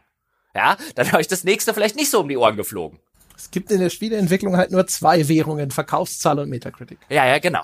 Aber der Metacritic, der kann sich halt nicht irren da. Und das, ich fand das halt damals, weil du es jetzt gesagt hast, also schönes Beispiel. Ja, bei Dragon Age Inquisition ging es auch gut. Nein, ging es nicht. Ha. Das ist so. ja. Ja, und auf jeden Fall gut mit dem Marco da angekommen, dann ballert man sich da durch und das war's dann eigentlich schon. Dann trifft man die Liara dort. Das, äh, das nächste Crewmitglied, ja. Bei mir der, der nächste für die Ersatzbank, von Oh, der er dann nicht Liara. mehr runterkommen wird. Ich mag Liara gerne und sie wird auch noch im, im, im zweiten Teil, ähm, spielt sie erst gar keine Rolle und dann spielt sie in einem meiner Lieblings-DLCs eine der Hauptrollen. Den hast du, glaube ich, nie gespielt, den Shadow Broker DLC, oder? Doch, vom zweiten habe ich Ja? sogar alle DLCs gespielt. Ah, ich dachte, du hast dann bestimmt das nie wieder Nur vom dritten ne? nicht. Ach so, ich dachte, du hast es dann nur wieder, du hast dann nach Release wieder nicht angefasst, wie es deine, Ja, der deine Art Mass der Regel Effect ist. 2 ist tatsächlich das Ding, das fand ich damals richtig geil. Das ist eines der wenigen Spiele, also, also wirklich wenigen Spiele, bei dem ich tatsächlich so ziemlich alle DLCs, ich habe sogar diesen Kasumi DLC gekauft. Ja, also der Kasumi DLC ist ja auch gut. Den habe ich als für einen etwas schlechteren DLC in Erinnerung, ehrlich gesagt. Und da gab's, gab's da nicht auch irgendwie so die, die Absturzstelle der Normandy oder Ja. so? Ja, Ja, genau. die gab's auch. Das war wirklich ein DLC. Der war ziemlich pimmel, pimmelig klein, ja, ne? ja, ja, das war, das war, das war äh, Money Grab. DLC. ja, Money Grab the DLC. Aber da werden wir dann dazu kommen. Okay, das äh, hätte ich jetzt nicht gedacht, aber einfach weil es sonst nicht so ganz deine Art ist, sondern einmal zu Release durchspielen und danach nie mehr mit dem Hintern angucken. Ja, nee, das Ähm, ist auch, das ist so ein. Ding, das ist ein 99% Ding und da hast du jetzt halt leider einmal die Ah, okay. gezogen. Ja, einmal, einmal, okay. Äh, wo waren wir? Aber Liara mag ich. Also Liara war immer bei meinem Shepard meine Romanzenoption. Ist es jetzt übrigens auch wieder, weil halt einfach die Alternativen nicht gehen. Also was soll ich machen? Also jetzt mit meinem Femshep habe ich die Wahl zwischen Liara oder oder Caden. Und dann ist halt die blaue dran. Ja, das ist auch eine von diesen Auswahlmöglichkeiten, Ja. die eigentlich keine ist. Ja, aber ich sag jetzt mal, du hast die Wahl zwischen Ashley und Liara. Also ist halt die blaue dran, oder? Ist gar keine einfach dran. Mein, äh, mein so. Shepard Äh, ist, Spielst du einen asexuellen Shepard? ist, der ist halt einfach ein Profi. Ich bin Militärkommandant. Ich fange nichts mit meinem Team an. Entschuldigung. Dafür gehört er eigentlich vors Kriegsgericht. Was ist denn das? Also, also ist mein ja- Fem, meine Fem Shepard wird ja wirklich alles knacken, was in knattern, was in der Galaxis nicht bei drei auf den Bäumen ist, wenn es Das ginge. Aber im, im ethisch ersten überhaupt nicht vertretbar. Es sind alles. Schutzbefohlene, äh, Abhängigkeitsverhältnis und sonst irgendwas. Das geht nicht. Du bist der Harvey Weinstein des Weltraums. Nee, das ist nur mit Consent.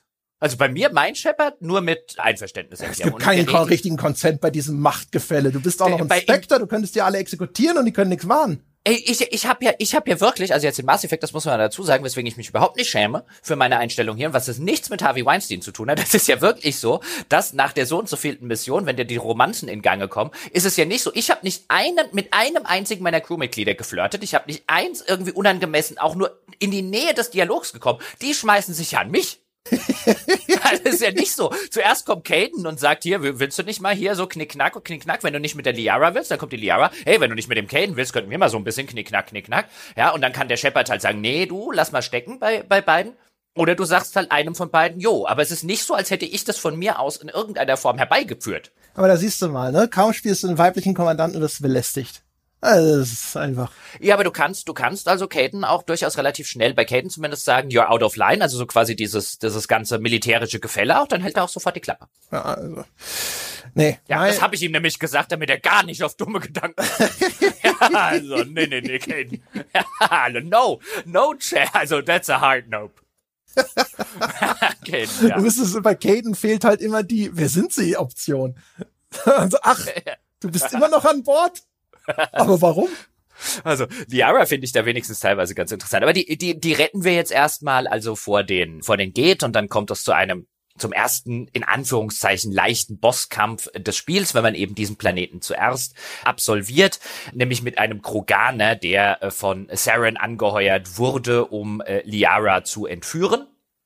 Und diesen Kampf zum Beispiel, also auf dem, auf dem ersten Planeten, es kommt, davor kommt noch ein Kampf auf halbem Weg gewissermaßen zu Liara hin, an so einer Art Ölraffinerie, wo man zum ersten Mal mit den Stalkern heißen, die also mit Geht-Gegnern kämpft, die so Wände entlang und an der Decke entlang krabbeln können.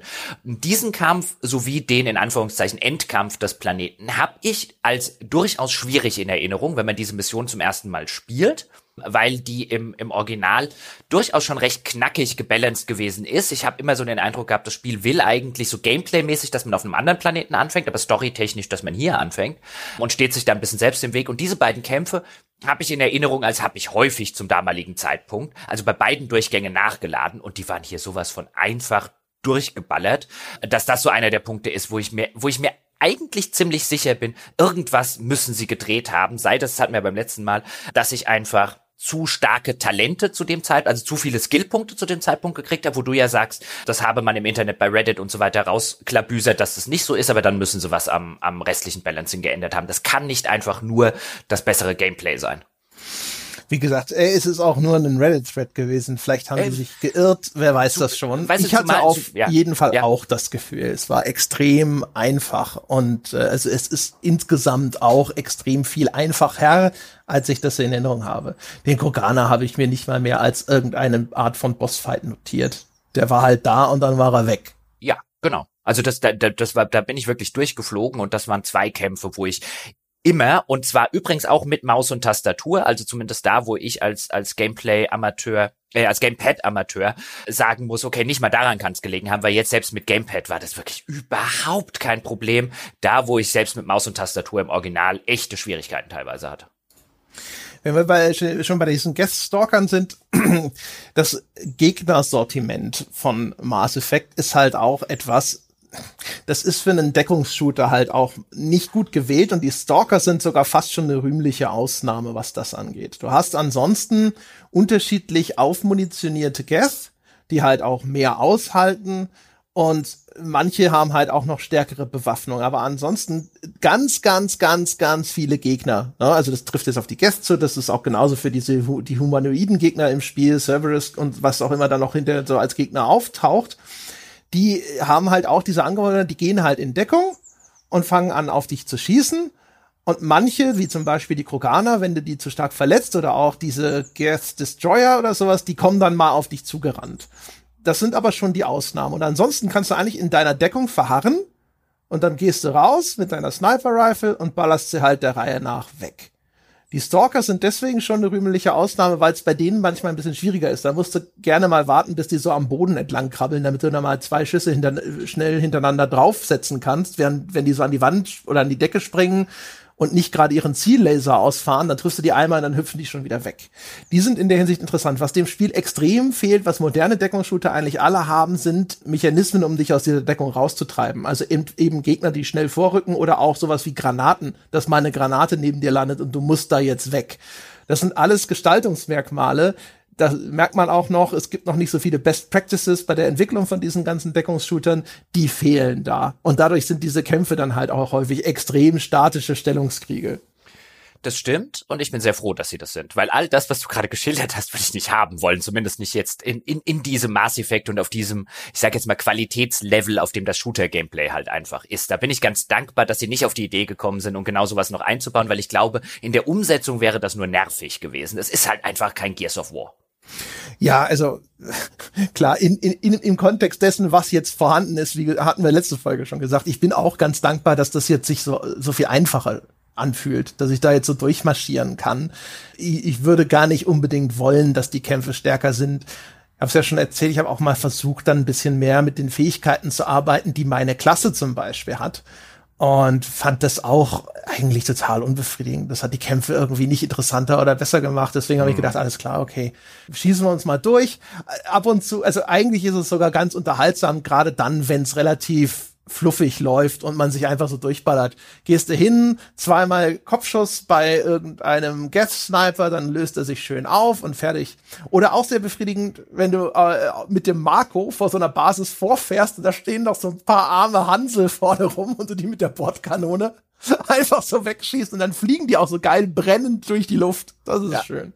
Das ist, zumal mal an der Stelle passt es auch ganz gut. Da haben sie ja auch einige Anpassungen vorgenommen. Also es ist wesentlich leicht, nicht, lange nicht mehr so friemelig in Deckung zu gehen und aus der Deckung rauszugehen wie im Originalspiel. Es ist viel einfacher, in niedrige Deckungen zu gehen. Also man muss nicht mehr vorher, vorher crouchen sozusagen, weil er sonst nicht andockt an die niedrige Deckung, sondern das kann man zum Beispiel auch aus dem Sprint heraus in Deckungen gehen.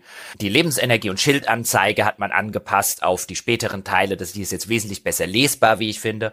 Auch da werden durchaus Tode dadurch vermieden, dass ich einfach merke, dass ich keine Hitpoints mehr habe, anstatt zu sagen, oh, ich hatte wohl keine Hitpoints mehr, habe ich gar nicht gesehen. Also das, das wird seinen Teil dazu beitragen, aber definitiv auch zum Beispiel, was sie, was die Bodentruppen, die du gerade erwähnt hast, angeht. Es gibt ja diese Geth-Raketenwerfer, die auch auf deinen Marco schießen und die machen einfach überhaupt keinen Schaden meinem Marco. Also das ist irgendwie gefühlt so äh, ein Prozent der Schildenergie oder so. Und die waren echt früher mal gefährlich. Also drei oder vier von denen. Und das ist heute halt alles, weißt du, wenn da nicht gerade ein Geschützturm steht, der ist eigentlich auch völlig ungefährlich. Dann ist es halt einfach selbst ein, wo war er doch jetzt gleich und dann, dann suche ich den mit dem, mit dem Maschinengewehr lange Zeit. Also der kann mir in der Zwischenzeit einfach keinen Schaden machen. Also da haben die definitiv haben die da irgendwie ja, einen Easy Mode ja, ja. aus dem normalen Schwierigkeitsgrad? Da gab es übrigens geile Momente im Spiel mit dem Marco, wo ich meinen Marco hinter eine Anhöhe geparkt habe und dann bin ich immer so ganz langsam nach vorne, mhm. hab den Zoom aktiviert, hab was weggeschossen und dann schnell wieder zurück, bevor die Raketen oder die Plasmageschosse von diesen Geth Armatures oder den Colossus angeflogen kamen. Und das ist aber, wenn du es dann, wenn, wie du das, wenn du es dir so anschaust, ist so geil. Das, da musste ich an den, ich glaube, 2014er oder so Godzilla-Film denken, wo es dann auch, oder was der Roland Emmerich bei einem dieser Godzilla-Filme war, so ein, Godzilla, wo ist es hin? Wo, wo du dir halt so vorstellst, wie Godzilla sich irgendwo hinter einem Wolkenkratzer versteckt und so ganz vorsichtig die Nase um die Ecke hält. so, ah, Aber da er hat sich hinter dem Mount Everest versteckt. Da haben wir nicht geguckt. das ist halt so geil. Das ist wirklich, dass da, da fehlen nur noch, dass das Gefährt so, so kleine Augen hat und so. ah. Okay, jetzt müssen wir aber endlich mal Liara retten. Ja. ja. weil das tun wir dann am Ende eben in diesem Endkampf mit dem Kroganer und dann ist sie unser letztes Crewmitglied, zieht da auch sofort ein. Da wird auch nicht lange irgendwie gefragt, da müssen wir nicht das Council fragen, die Allianz oder sonst was. Ja, wir sind ja jetzt Spectre, da kommt die jetzt einfach mit. Und die sagt sowieso, also es wird ganz kurz mal abgehandelt mit einem, mit einem, ja, hier an Bord bei dir bin ich ja wahrscheinlich sicherer als irgendwo dort draußen. Und das stimmt tatsächlich auch so ein bisschen. Aber dann haben wir das erste Mal so eine Crew-Sitzung. Ja, und dann unterhalten wir uns mit Liara darüber, was sie denn eigentlich so alles weiß, weil wofür retten wir hier Proteaner-Wissenschaftlerin, wenn sie, wenn sie, wenn sie nichts über die Proteaner wissen, also über ihre Mutter zum Beispiel, die ja dabei Saren dabei ist, da weiß sie irgendwie gar nichts. Äh, wer weiß auch schon Sachen über seine Mutter, okay. Aber dann stellen wir relativ schnell fest, wir haben nicht nur die schlechteste Wissenschaftlerin der Galaxis gerettet, ja, sondern unser Shepard kann mit wissenschaftlicher Theorie und dem ganzen Unterbau auch wirklich so viel anfangen, wie ich sag mal, der Papst mit dem Kamasutra. Also der sich daraus entspinnende Dialog im Anschluss an diese Mission ist wirklich an Dämlichkeit kaum zu überbieten. Das hatte ich überhaupt nicht mehr so im, im Hinterkopf. Also es ist mir bestimmt beim letzten Mal aufgefallen, weil er halt wirklich dämlich ist. Aber in, in dieser, in seiner geballten Dämlichkeit ist es super, denn Liara erzählt uns dann, das, äh, was sie rausgefunden hat, also in 50 Jahren Forschung übrigens, die gute Dame ist ja erst 106, wir wissen ja, Asari war ja 1000 Jahre alt, deswegen ist sie ja quasi noch ein Teenager, aber sie forscht schon seit 50 Jahren an den Proteanern und ihre große Erkenntnis ist ja, dass es eine Art galaktischen Zerstörungszyklus gibt. Es gab auch Spezies schon vor den Proteanern und all diese Spezies, die da vorkommen, werden immer wieder auf seltsame Art und Weise ausgelöscht und man kann sich das gar nicht erklären. Und es scheint auch so, als gäbe es eine Macht, irgendwo in dieser Galaxis, die auch danach sozusagen sauber machen würde und gucken würde, dass von den Zivilisationen auch nichts übrig bleibt, sodass man die später gar nicht finden kann. Und dann fragt unser Shepard, ja, sagt dann so, boah, Donnerwetter, was du da rausgefunden hast. Äh, woher weißt denn das? Und dann sagt die Liara, ja, Beweise habe ich keine, ist mehr so ein Gefühl. Ja, ja. Das ist echt super. Ah, ja. Da willst du sofort landen und sie wieder aussetzen. ja, so geil. Du hast gesagt, du bist nützlich. Das war wohl ein Irrtum. Ja, und dann, dann sagt sie auch, die anderen Wissenschaftler nehmen meine Theorien über, übrigens überhaupt nicht ernst. Und dann stehst du so davor und so, wer hätte das gedacht? Ja, genau, ja, weil du keine bloß? Beweise hast. Das ist ja albern. weil es mehr so ein Gefühl ist. In und der Wissenschaft wird das Bauchgefühl sonst immer so hoch gehandelt.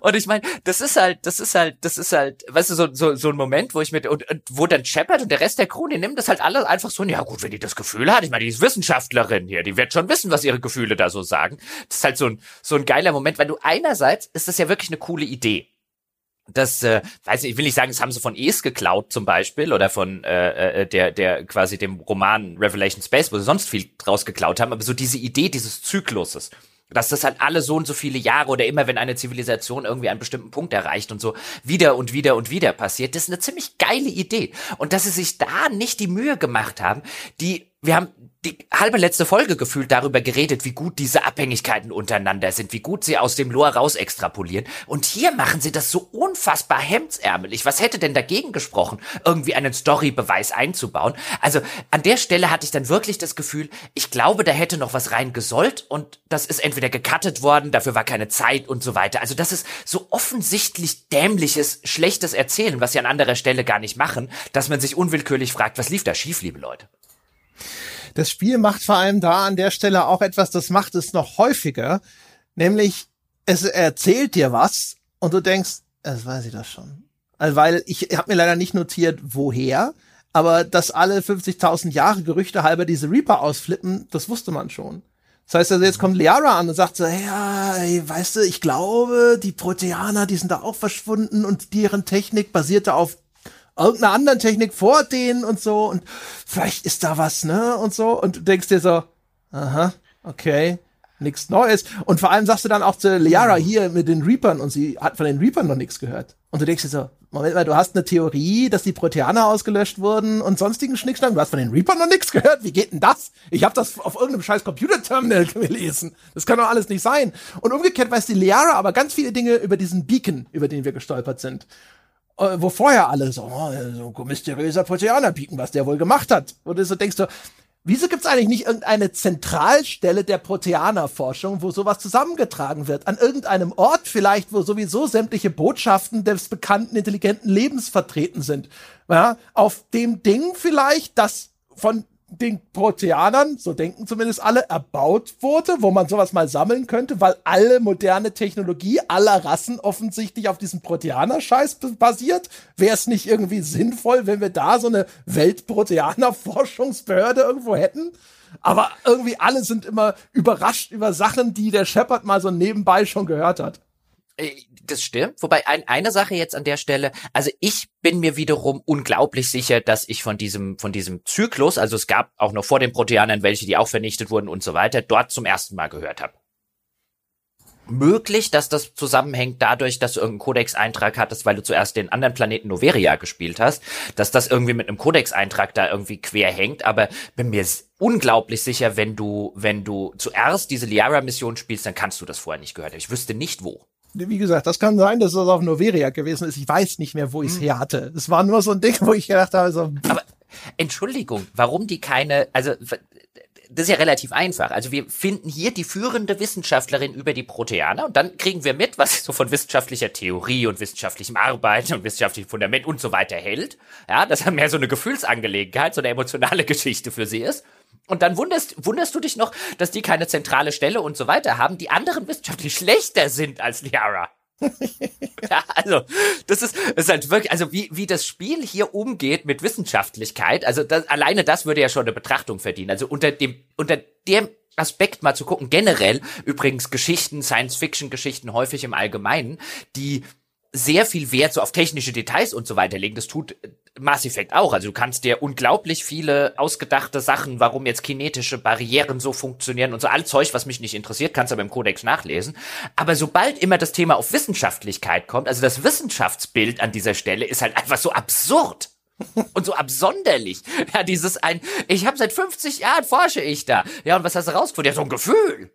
Ja, also, es gibt schon einen Grund, warum die Solarianer als die Wissenschaftler bekannt sind und nicht die Asari.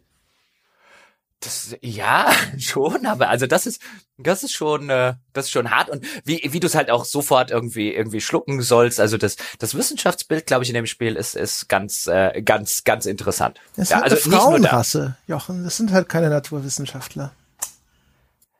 Nee, also die, vor allen Dingen, da sie auch noch recht hat. Ja, also also sie hat das dann, sie hat das dann gefühlsmäßig irgendwie erspürt. Also du musst doch irgendwie Artefakte von den, also da, überhaupt zu wissen, dass es Vorgänger-Zivilisationen vor den Proteanern gibt. Ich meine, dass es die Proteaner gab, wissen wir ja, weil es proteanische Artefakte gibt. Wenn es davor welche gegeben hat und Mass Effect 3 wird dieses fast durchaus nochmal aufmachen in einem DLC, aber dann, dann musst du doch irgendwelche Hinweise darauf gefunden haben. Aber du hast ja Hinweise darauf gefunden, dass es irgendwen gegeben haben muss, der die Hinweise entfernt. Also ergibt alles keinen Sinn. Ja, es wird ja auch, vor allem, es wird jetzt die ganze Zeit wird ein Riesengewese um, um jedes kleine scheiß Proteaner-Artefakt gemacht. Oh, ein Beacon. Oh, hier, kann man in einer Ausgrabung haben wir was gefunden. Und dann hinterher kommen wir auf einen Planeten, der überzogen ist von kompletten Proteaner Städten quasi in Ruinen zwar, ja, aber das wird ja gesagt, das ist das, wo diese Exogeny Corporation, das gehört halt dieser Firma, der Planet, und die haben da auch eine kleine Forschungskolonie für Proteanerforschung aufgemacht. Das ist halt ein ganzer Planet vollgebaut, so zur Hälfte mit Proteanerzeug, wo man sich denken würde, so, hä?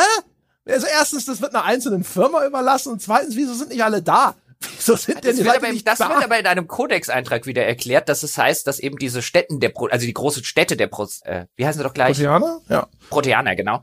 Dass die sozusagen schon seit Jahrhunderten, wenn nicht gar Jahrtausenden, ich meine, so lange sind ja auch die, die Asari und so weiter, sind ja seit über tausend Jahren schon auf der Citadel, dass die halt alle schon von, von Räubern und von Wissenschaftlern quasi leer gepflückt Ja, aber da müssten die Wissenschaftler doch eigentlich nur auf den Schwarzmarkt gehen, da müsste es doch eigentlich Proteaner-Zeug geben, noch und nöcher.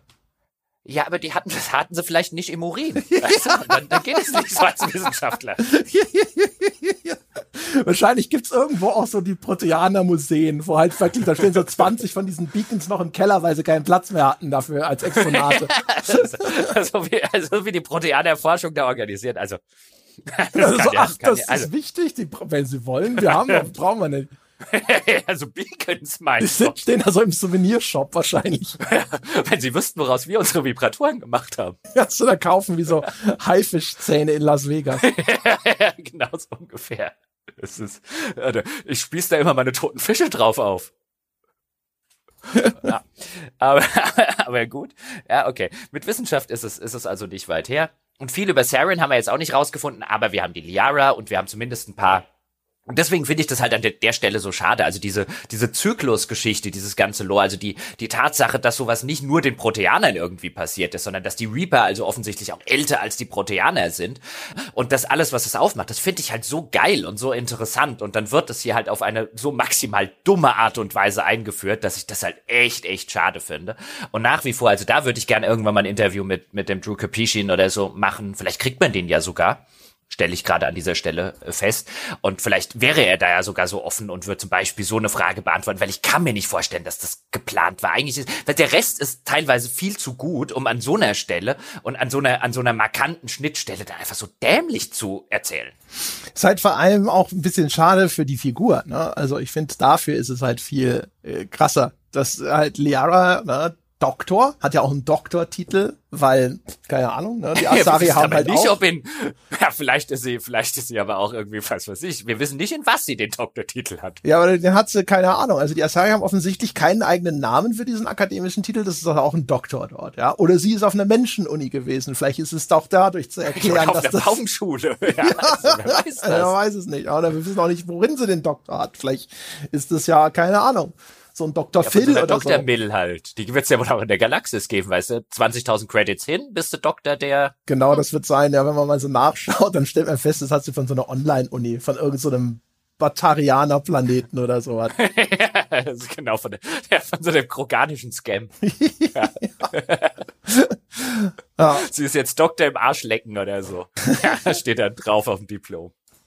Ja, ja, also das ist halt so das Ding. Also sie soll ja eingeführt werden als jemand, der auch eher so ein Intellektueller ist, ja, und auch ein Experte auf einem Gebiet, das für dich und deine Mission und die Erzählung wichtig ist. Und dass sie dann den Einstieg für diese Figur so vermasseln, wo man dann ein bisschen davor sitzt und sich die ganze Zeit so ein bisschen denkt, so, pff, das hast du, dafür hast du 50 Jahre gebraucht, Kindchen. Ich bin einmal über die Citadel gelaufen, da hatte ich die Hälfte schon auf Deck. Ne, das ist halt, das ist halt ein bisschen ja, doof. Ja, ja. Und äh, zumal sie halt auch, weißt du, sie machen nicht nur Liara dumm, sondern sozusagen per Proxy auch noch Shepard dümmer, weil er diese, weil er sie nicht sofort wirklich am nächsten intergalaktischen Laternenmast aussetzt. ja. Anbinden an der nächsten Raststätte. Ja, genau.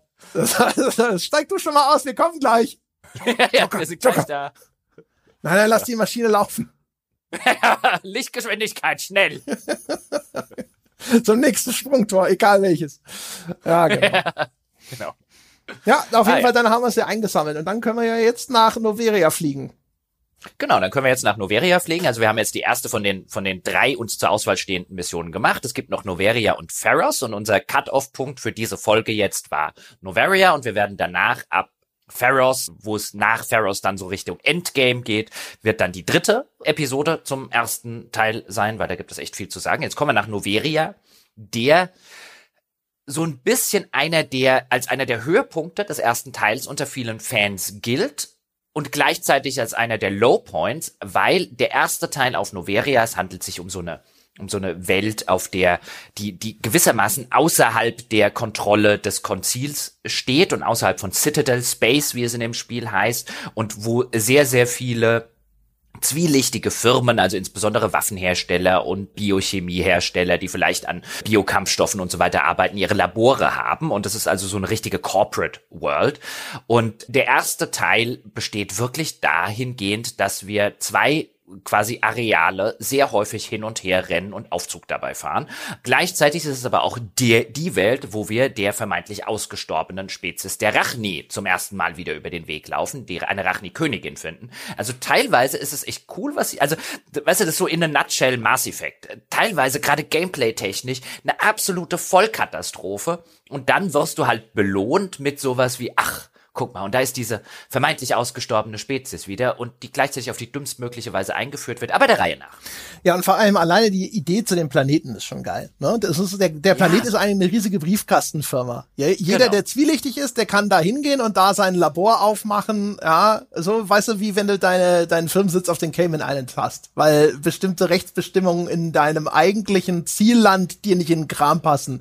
Sei es, dass der Glücksspiel verboten ist, sei es, dass die Steuern dort scheiße sind oder sonst irgendwas ah, nee, nee, nee, wir sitzen da irgendwo oder hier auf, keine Ahnung, Antigua oder sonst irgendwo. Äh, und dann in Wirklichkeit ist da halt eine, eine Rechtsanwaltskanzlei und 500 Millionen Adressen. Also die Idee ist schon mal ziemlich geil. Das Ding war übrigens auch einer der Low Points in der Karriere meines Chefards.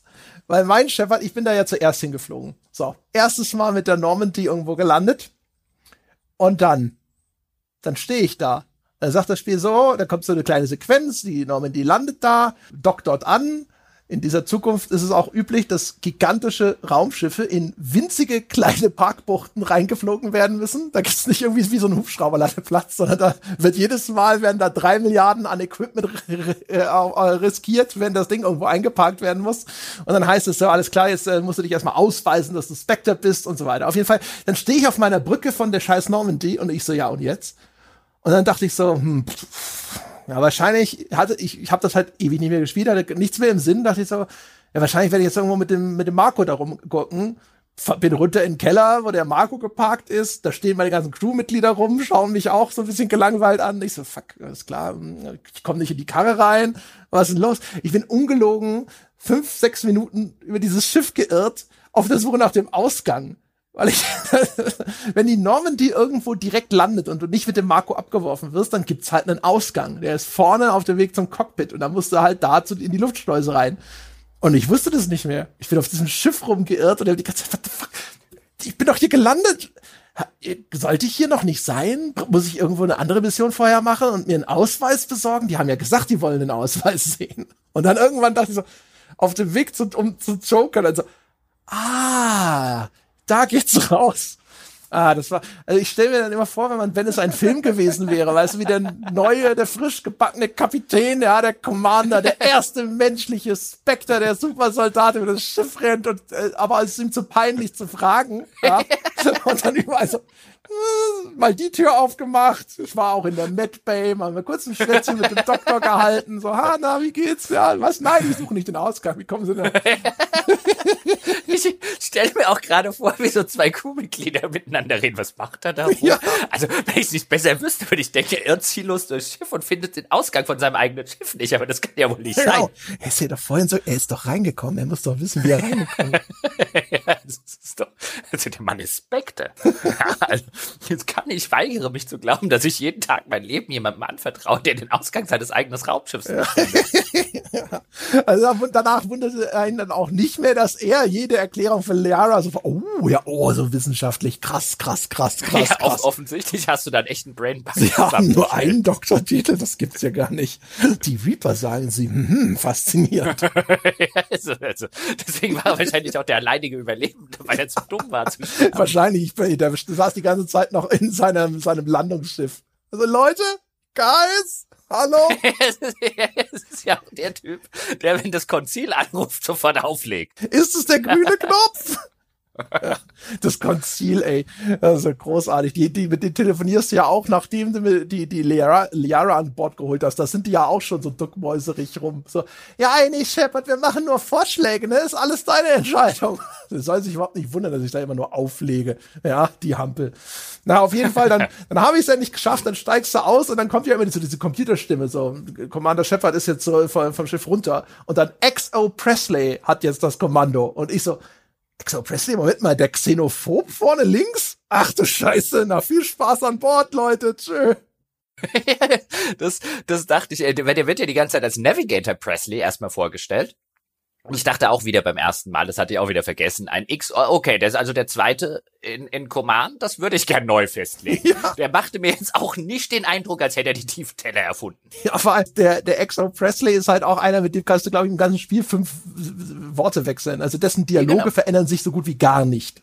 Weiß nicht, ob da noch was kommt, und, aber es passiert äh, bisher nichts. Genau, und eigentlich alles, was er zu sagen hat, ist, dass er schon auf vielen Schiffen gedient hat und dass er Turianer nicht leiden kann. Ja, oder überhaupt so, die Aliens an Bord, muss das denn sein? Oder so, und vor allem gerade die Turianer. Alter, das Schiff wurde von Turianern gebaut zusammen mit den Menschen. Das ist die große Co-Produktion.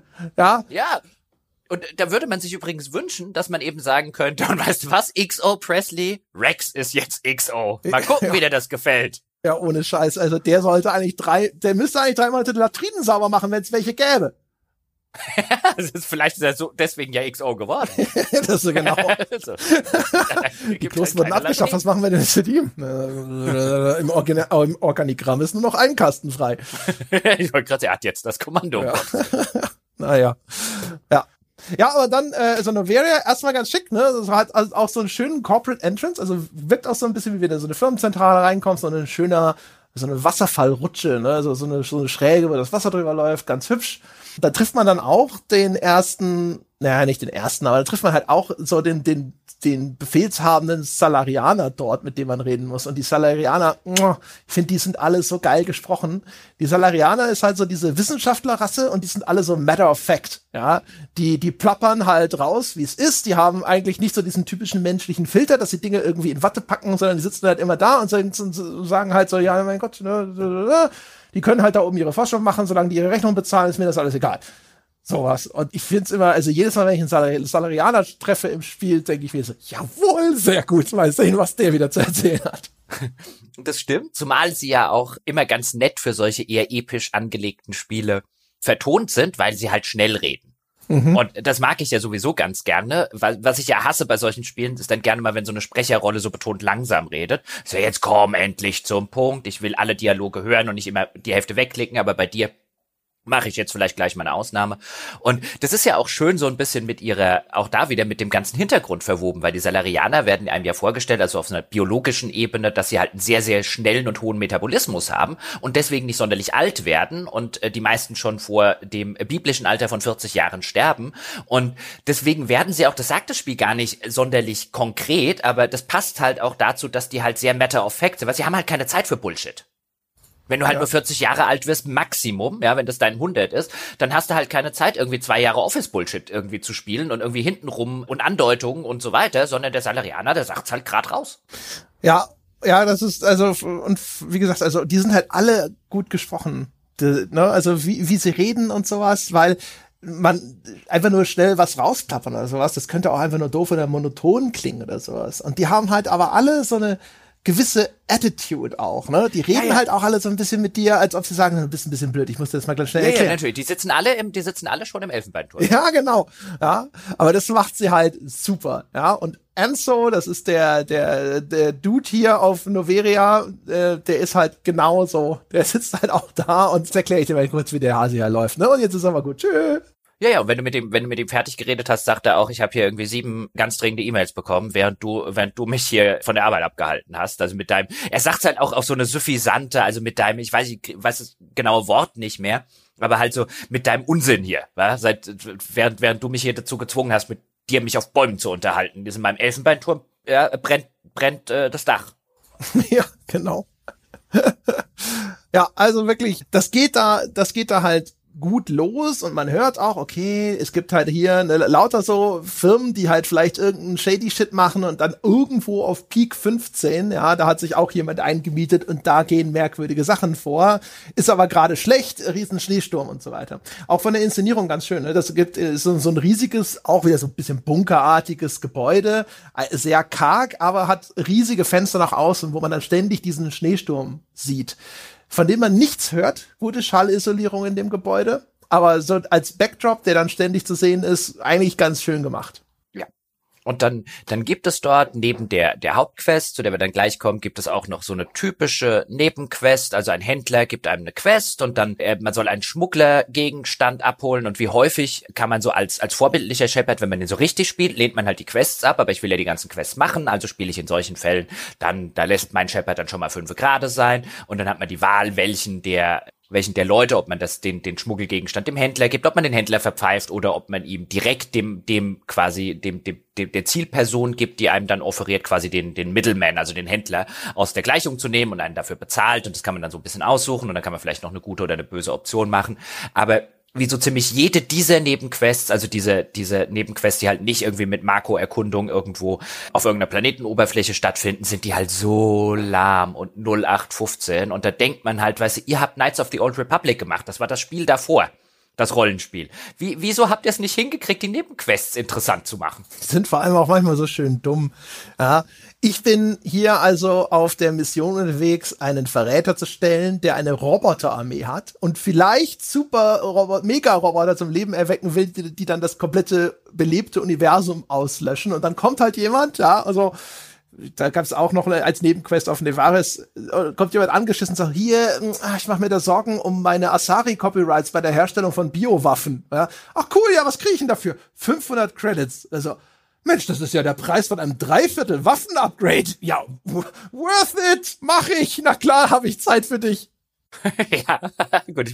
Das ist ja wirklich das ein, ein, ein äh, ich sage mal eine ludonarrative Dissonanz ungefähr aller Rollenspiele dort draußen, weil äh, schreibe mal haufenweise Nebenquests, die halt so so dringend und von einer solchen Belang sind, ja, dass es wirklich einen Grund gäbe, die die Rettung freien Welt oder der ganzen Welt äh, dafür aufzuschieben. Ja, vor allem aber das, das Problem ist halt auch, schwierig. wie bei so vielen, ne, jetzt nicht so drastisch vielleicht wie bei Fallout 4, aber die die Hauptmission ist von einer erheblichen Dringlichkeit und Ne, da sind eigentlich keine Verzögerungen zulässig. Und das Spiel ist aber so designt, dass es überall sagt so, oh ja, ein bisschen Schmuggeln nebenbei geht schon.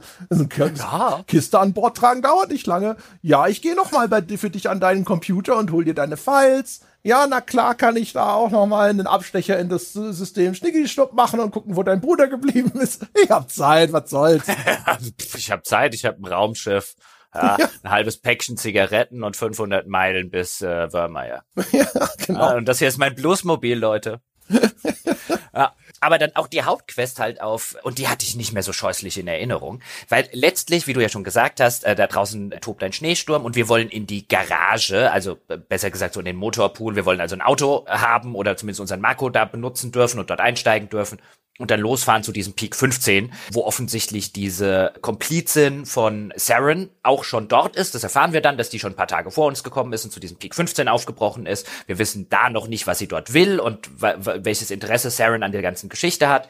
Aber offensichtlich gehört er auch zu denjenigen, die diese Firma, die da am Peak 15 irgendwelche Experimente oder Forschung oder was weiß ich was betreibt, gehört offensichtlich zu einem der Mitfinanziers dieser Firma. Auch das erfahren wir auf Noveria und wir wollen da halt hin. Aber wir dürfen da nicht hin, weil sie uns nicht in die Garage Garage lassen und weil draußen ja der Schneesturm tobt.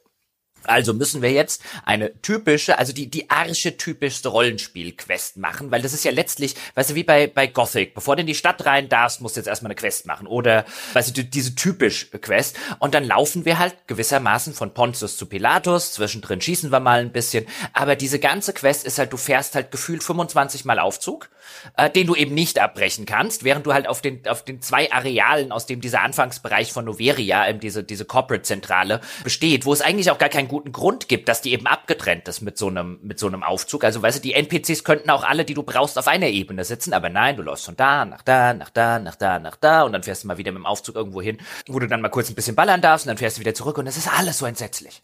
Ja. Was mir hier offensichtlich zum ersten Mal so aufgefallen ist, dass ich es aufschreiben musste, ist auch hier wieder das Interface vom Spiel. Das resettet in Dialogen manchmal in sozusagen das Root-Verzeichnis zurück. Also man muss sich das vorstellen, wenn man es nicht kennt. Bei Mass Effect erscheint ein Dialog und dann kannst du in so einem Radialmenü mit deinem Analogstick ein, äh, zwischen mehreren möglichen Fragen auswählen, aber auch manchmal Unterbereiche von Fragen auswählen. Ne? Sowas wie ich habe noch persönliche Fragen oder ich möchte, das nennt das Spiel immer Investigate, ich will hier vielleicht noch mal tiefer in diesen Fragenkomplex einsteigen. Und dann wählst du in diesem Untermenü diese Fra die Frage aus und dann geht es aber wieder zurück in dieses Hauptding. Und wenn du aber, ähm, aber in diesem Untermenü waren vielleicht noch zwei andere Fragen, die du stellen wolltest. Also geht's wieder zurück zu Investigate und dann wieder dahin. Und das ist auch so was, wo ich mir gedacht habe, so, mein, war das damals auch schon so? Hatte ich nicht mehr Erinnerung. Das nervt ja. Wieso muss ich denn jetzt wieder, wieso komme ich nicht zurück in das Menü, wo ich eben die Frage ausgewählt habe und kann dann der Reihe nach die anderen auswählen? Weil du häufig halt auch Sachen hast, dass du auf diesen einen Strang des Investigate, weißt du, wenn du das Investigate hast, dann hast du ja die Oberbegriffe.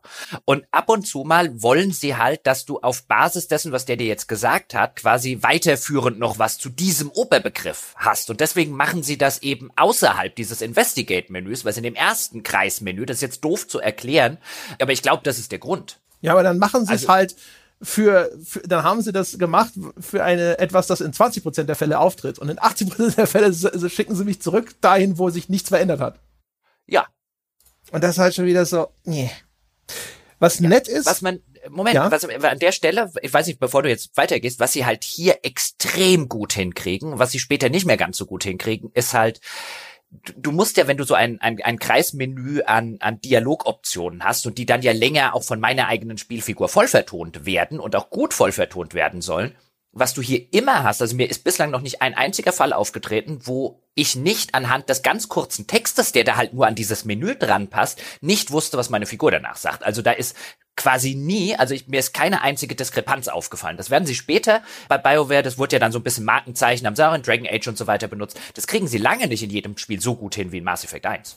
Das stimmt schon. Also es gibt Sachen, wo du merkst, hier hier war es eigentlich egal. Da kommt immer die gleiche Antwort. Also ich habe gerade, wenn ich äh, in Richtung Renegade gehe, hatte ich häufig ne, die Frage von Shepard, so wie sie dann gestellt wurde, war mit der neutralen Frage eigentlich identisch aber es ist nicht so ein, also es gibt keine LA Noir Momente, wo du was ausfällst und dann auf einmal denkst du dir, what the fuck, das habe ich nicht ausgesagt. Nein, das sollst du nicht tun. Was machst du denn da? Das ist okay. Und was super ist an dem Dialogsystem, während dein Gegenüber seinen Satz noch zu Ende spricht, kommt schon die Einblendung für dich, wo du die nächste Frage auswählen kannst. Und wenn du das vernünftig machst, einigermaßen zügig, entstehen so wirklich mhm, flüssige mhm, Dialoge mhm. zwischen den beiden Figuren und nicht das übliche, er redet fertig, jetzt kommt das Menü jetzt wählst du aus, Pause, Pause, Pause, jetzt geht diese Unterhaltung weiter.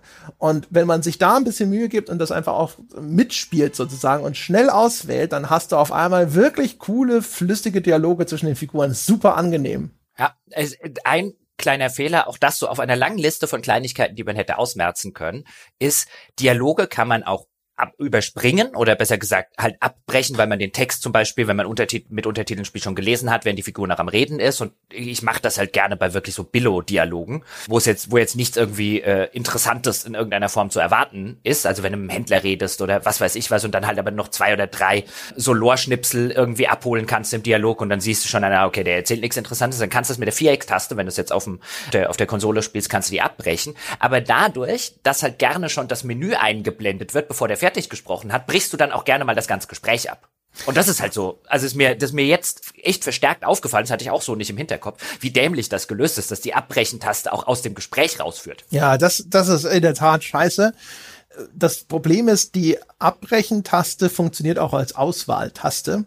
Und das heißt also, und auch wenn du, wenn du übereifrig bist, das Ding ist bei mir, ich lese dann die Untertitel die habe ich immer mit dabei, weil die sind sehr nützlich, um das komplette Gespräch mitzukriegen, aber trotzdem, wenn man ungeduldig ist, mal zu sagen, jetzt geht's schnell, schneller vorwärts. Ich muss mir nicht anhören, bis das komplett gesprochen wurde, sondern ich, ich scanne schnell den Untertitel, abgebrochen, nächste, nächster Satz.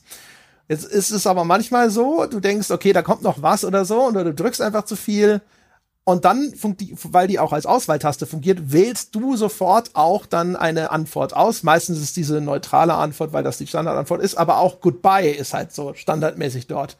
Und das ist wirklich ärgerlich. Weil wie oft ich Leute, die Leute müssen auch gedacht haben, der hat sie nicht alle. So, hallo, was willst du? Goodbye. Und dann, und so eine Sekunde später so, hi, hier bin ich nochmal. ich wollte mich noch gar nicht verabschieden.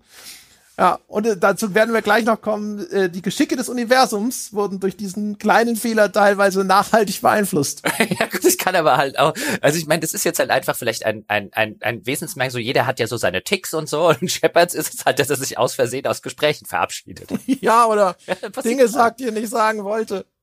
ja, das, also das ist mir Gott sei Dank, weil ich die, die Viereck-Taste dafür einfach nicht benutze ja, damit mir sowas nicht passieren kann.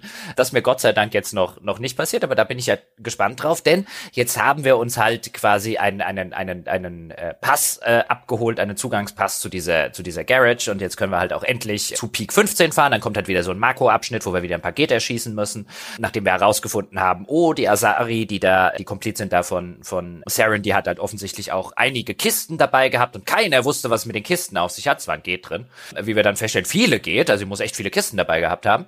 Und dann kommen wir halt an Peak 15 und Überraschung, Überraschung, es ist halt ein, ein Biowaffenlabor. Also hätten wir uns jetzt echt nicht irgendwie denken können. Und da werden wir dann von mysteriösen Kreaturen angegriffen, von denen niemand weiß, was es ist. Ja, außer dass es halt leider Gottes im Tooltip quasi, weil über jedem Gegner es sieht man halt so die Hitpoint-Anzeige und die Schildanzeige und da steht auch, was es für ein Gegner ist. Und da steht halt überall Rachni drüber. Ja, genau. Also wirklich, bevor die Geschichte will, dass wir wissen, dass das Rachni sind. Also wenn wir rausfinden, dass es Rachni sind, ja, kommt halt wirklich sowas wie ein, ich glaube, ich hatte Garrus und Liara dabei. Ich, Liara, das war halt einer der Fälle, hier habe ich sie mitgenommen, weil es eben ihre Mutter ist, die dort ist und ich will halt dann immer die quasi die bestmöglichen Dialoge, also wen nehme ich hin, um die Mutter zu stellen von Liara? Liara natürlich, so bin ich halt, ja, auch wenn sie echt nicht sonderlich nützlich im Kampf ist. Und dann sagt er Liara so, nein, das waren Rachni, das hätte ich ja nie gedacht. Und Garrus so, oh, Rachni, die sind doch ausgestorben. Und mein Shepard irgendwie so, das stand die ganze Zeit über ihren Köpfen, ihr Klappspaten. Ja, genau. Hätte ich euch sagen ja. können, Kinders. also, das ist halt, also das, das war mir auch nicht so in Erinnerung äh, geblieben. Das ist halt wirklich so, also, also völlig ohne Not, weil die hättest du ja auch wirklich irgendwie für die Dauer wo du es offiziell noch nicht weißt. Also ich meine, man kann es sich natürlich denken, weil auch vorher das Spiel, da hatten wir es ja drüber, auch in der Citadel, wenn man dort wirklich erkundet und sich auf das Lore einlässt, sehr, sehr äh, nahelegt, also sehr viele Hinweise streut, dass das vielleicht Rachni sind, die danach gezüchtet werden. Aber weißt du, da hätte man sich ja auch schlau fühlen können als Spieler, wenn es dann rauskommt, so, ha, das habe ich mir schon gedacht oder so. Aber das ist das halt auf diese plumpe, dumme Art und Weise. Warum hat man die für die Dauer bis dahin nicht irgendwie Monster, Ungeheuer, Fragezeichen. Also es hätte ja zig Möglichkeiten gegeben, damit man das eben nicht auf die denkbar dümmste Art und Weise mit dem Holzhammer ins Gesicht haut. Ja, genau. Also ich weiß nicht, wir haben glaube ich kurz in der letzten Folge schon drüber gesprochen, aber es ist halt auch so ein Ding, das wird ja schon telegrafiert, ne, mit dieser Krogan-Statue und die Krogans haben in den Rachni-Kriegen geholfen oder sowas und du denkst halt auch die ganze Zeit so, Gab es damals noch keine Videokameras in eurer krassen Zukunft? Wieso weiß keiner, wie Rachni aussehen? Äh, ja, auch. Also ich meine, Shepard weiß es ja offensichtlich, weil er der Einzige ist, der Tooltips lesen kann. aber es ist halt, es ist halt wirklich, also selbst wenn man das jetzt mal außen vor lässt, weil das wäre ja sozusagen die zweite Ebene, das clever einzubauen, aber schon auf der ganz grundlegenden Ebene scheitert das Spiel hier auf eine, auch da wieder, so dämliche Art und Weise, dass es mich echt interessieren würde, warum das so ist. Weil es muss ja jemandem aufgefallen sein. Ja, ne, wer weiß. Die Frage ist ja immer, wann ist es ihm aufgefallen und wie viel Zeit war dann noch und wie viele dringendere Probleme gab es zu beheben, ja? Ja, aber das ist wirklich ein ändere den Namen. ja, aber es ist halt ändere den Namen oder, keine Ahnung, die, die Marco-Steuerung dreht sich alle fünf Minuten um. Ja gut, aber ändere den Namen. Also es kann ja nur ein Eintrag irgendwo gewesen sein und dann schreibst du da halt Monster hin. Es ist besser als das. Ja, Uschi wäre besser als das. Wir stellen uns das immer so leicht vor, ne? Ja. Aber. Aber. Das ist, äh, weil der, der große Höhepunkt von Noveria, weswegen ich das auch vorher gesagt habe, ist natürlich am Ende, zumindest wenn man den Durchgang so spielt, äh, wie wir es jetzt gemacht haben, ist am Ende die Rachni-Königin und die erste große moralische Entscheidung, wo das Spiel auch nahelegt und insbesondere damals ja der Casey Hudson, also der äh, äh, sozusagen Chefentwickler der Mass Effect Trilogie auch immer wieder in jedem Interview nicht müde war zu betonen ein, diese ganzen Auswirkungen werden sich über die ganze Serie hinziehen. Wir nehmen eure Entscheidung ernst, wir respektieren, was ihr entscheidet. Und hier haben wir zum ersten Mal diese große Entscheidung. Man hat offensichtlich ein auf, auf Alien-Filmen basierend so ein bisschen diese Plot-Idee. Man hat offensichtlich ein altes Raumschiff gefunden. Da war noch eine, war noch, war noch Eier an Bord. Ein Ei hat man ausgebrütet und oh Schreck, es war eine Königin. Dann hat man gedacht, oh, da kann man ja einiges mitmachen. Ja, da können wir noch mehr Rachen, als wir nur gedacht haben, dass wir kriegen können. Und dann hat man eben diese Königin ausgebrütet und hat sie, hat sie weiter am Leben gelassen. Die hat dann kleine Rachni produziert und so weiter und so fort. Und jetzt stellen wir halt am Ende dieses ganzen, dieser ganzen Kämpfe, die wir da, dort dann machen, stehen wir halt vor der Entscheidung, was machen wir mit der Rachni-Königin? Weil die erklärt dann, naja, früher, ja, war es ja so, weil es wird auch vorher schon ein bisschen erklärt, die, die, die Rachni scheinen irgendwie so eine Art von genetischem Erinnerungsvermögen zu haben. Also die geben dann gewissermaßen die Königin an neue Königinnen-Generationen, geben sie ihre Erinnerungen weiter. Und sie weiß jetzt auch nicht ganz, was da bei den Rachni-Kriegen passiert ist, aber das scheint so eine Art große Dissonanz damals gegeben zu haben. Anscheinend kommunizieren die Rachni mit Liedern oder mit Melodien. Und diese Melodien, die seien so schleimig ölig damals gewesen und äh, alles sei irgendwie so verworren und es sei gar nicht so richtig ihre Art gewesen. Also da wird halt nahegelegt, was auch später rauskommt, dass die Reaper damals die Rachni instrumentalisiert haben und, und korrumpiert haben und angestiftet haben zu diesem äh, Krieg, den die ausgelöst hatten, dass die Rachen in Wirklichkeit eigentlich eine ganz friedlebende Sache sind und einfach nur ihren Kindern Lieder vorsingen wollen. Und die Königin bittet dich jetzt halt, sie sozusagen am Leben zu lassen und nicht ihre ganze Spezies wieder aufs Neue auszurotten. Und ich nehme an, das war der Moment, wo dein Shepard gesagt hat, ich höre hier nur ausrotten. nee, das ist jetzt, du hast ja jetzt hier einiges noch übersprungen. Ja. Ja, das Wahnsinnsrätsel im, in diesem Energy Core zum Beispiel, wo man Türme von Hanoi spielen muss, auf bekloppteste Art und Weise. Nee, das habe ich ja übersprungen mit Omnigel. Ach so, ne, ich mein gutes Omnigel, das äh, wird nicht einfach so irgendwo ausgegeben. Mein gutes Omnigel ist wird nur für dumme Türme von Hanoi spielen ausgegeben. ja. ich habe das irgendwie so, ach, das war das Omnigel. Das das Ding ist, oh Gott, ey. Das sind halt so so drei, drei Türmchen, ne, mit unten ein fettes Rechteck und so weiter und dann musst du das halt umschichten. Und man muss dann, was man raffen muss, ist, du kannst eins nur zu einem anderen Turm bewegen, wenn es kleiner ist als das, wo es eingebaut wird sozusagen. Also es darf jetzt kein größeres schon drüben sein. Und da habe ich echt ganz schön erstmal rumgeeiert. Auch die Steuerung davon, das wird ihnen nicht irgendwie groß erklärt. Und ich habe die ganze Zeit gedacht, äh, was ist denn das und so. Das war als Rätsel ganz okay, aber das hat mich eher auch so ein bisschen genervt. Da habe ich hinterher auch gedacht, da hättest du mal das scheiß Omnigel ausgegeben. aber das, das war wirklich, das war wirklich bei mir, du, dann kommt so, also Omnigel, wer es nicht weiß, ist so eine, so eine Art Crafting-Ressource im Spiel, die man nun wirklich nicht also ich brauche die gar nicht. Das zum Reparieren ja. von Marco brauchst du sie. Genau, zum Reparieren von Marco, aber das kam halt bei mir echt so selten vor, dass ich die gebraucht habe, dass es da echt kein Problem war. Und dann gibt es das Spiel halt so ein, so ein Prompt und dann sagt es, willst du, willst du versuchen, das Rätsel zu lösen oder willst du es gewissermaßen mit Omnigel überspringen, brauchst 100 Omnigel oder so. Und ich hatte 108, glaube ich, oder so. Habe ich natürlich auch erst gesagt, nee, nee, ich mache hier das Rätsel. Dann habe ich das Rätsel gesehen, dann ist mir wieder in, ins Gedächtnis gekommen, wie scheiße das Rätsel war. Dann habe ich gedacht, Omnigel, Omnigel. ja. Ich habe ich hab zu spät geblickt, dass man überschüssig gefundene Waffen und so in Omnigel umwandeln kann. Also das habe ich leider erst sehr viel später im Spiel bemerkt. Oh, oh. Und dann habe ich halt immer gedacht, so, ja, ey, demnächst musst du wieder was reparieren oder sowas. Nee, nee, nee, nee, nee, das gute Omnigel. Ja, wer weiß, wann wir das mal brauchen, wenn die Tür wieder quietscht. Und ja, naja, dann habe ich das Rätsel halt gelöst.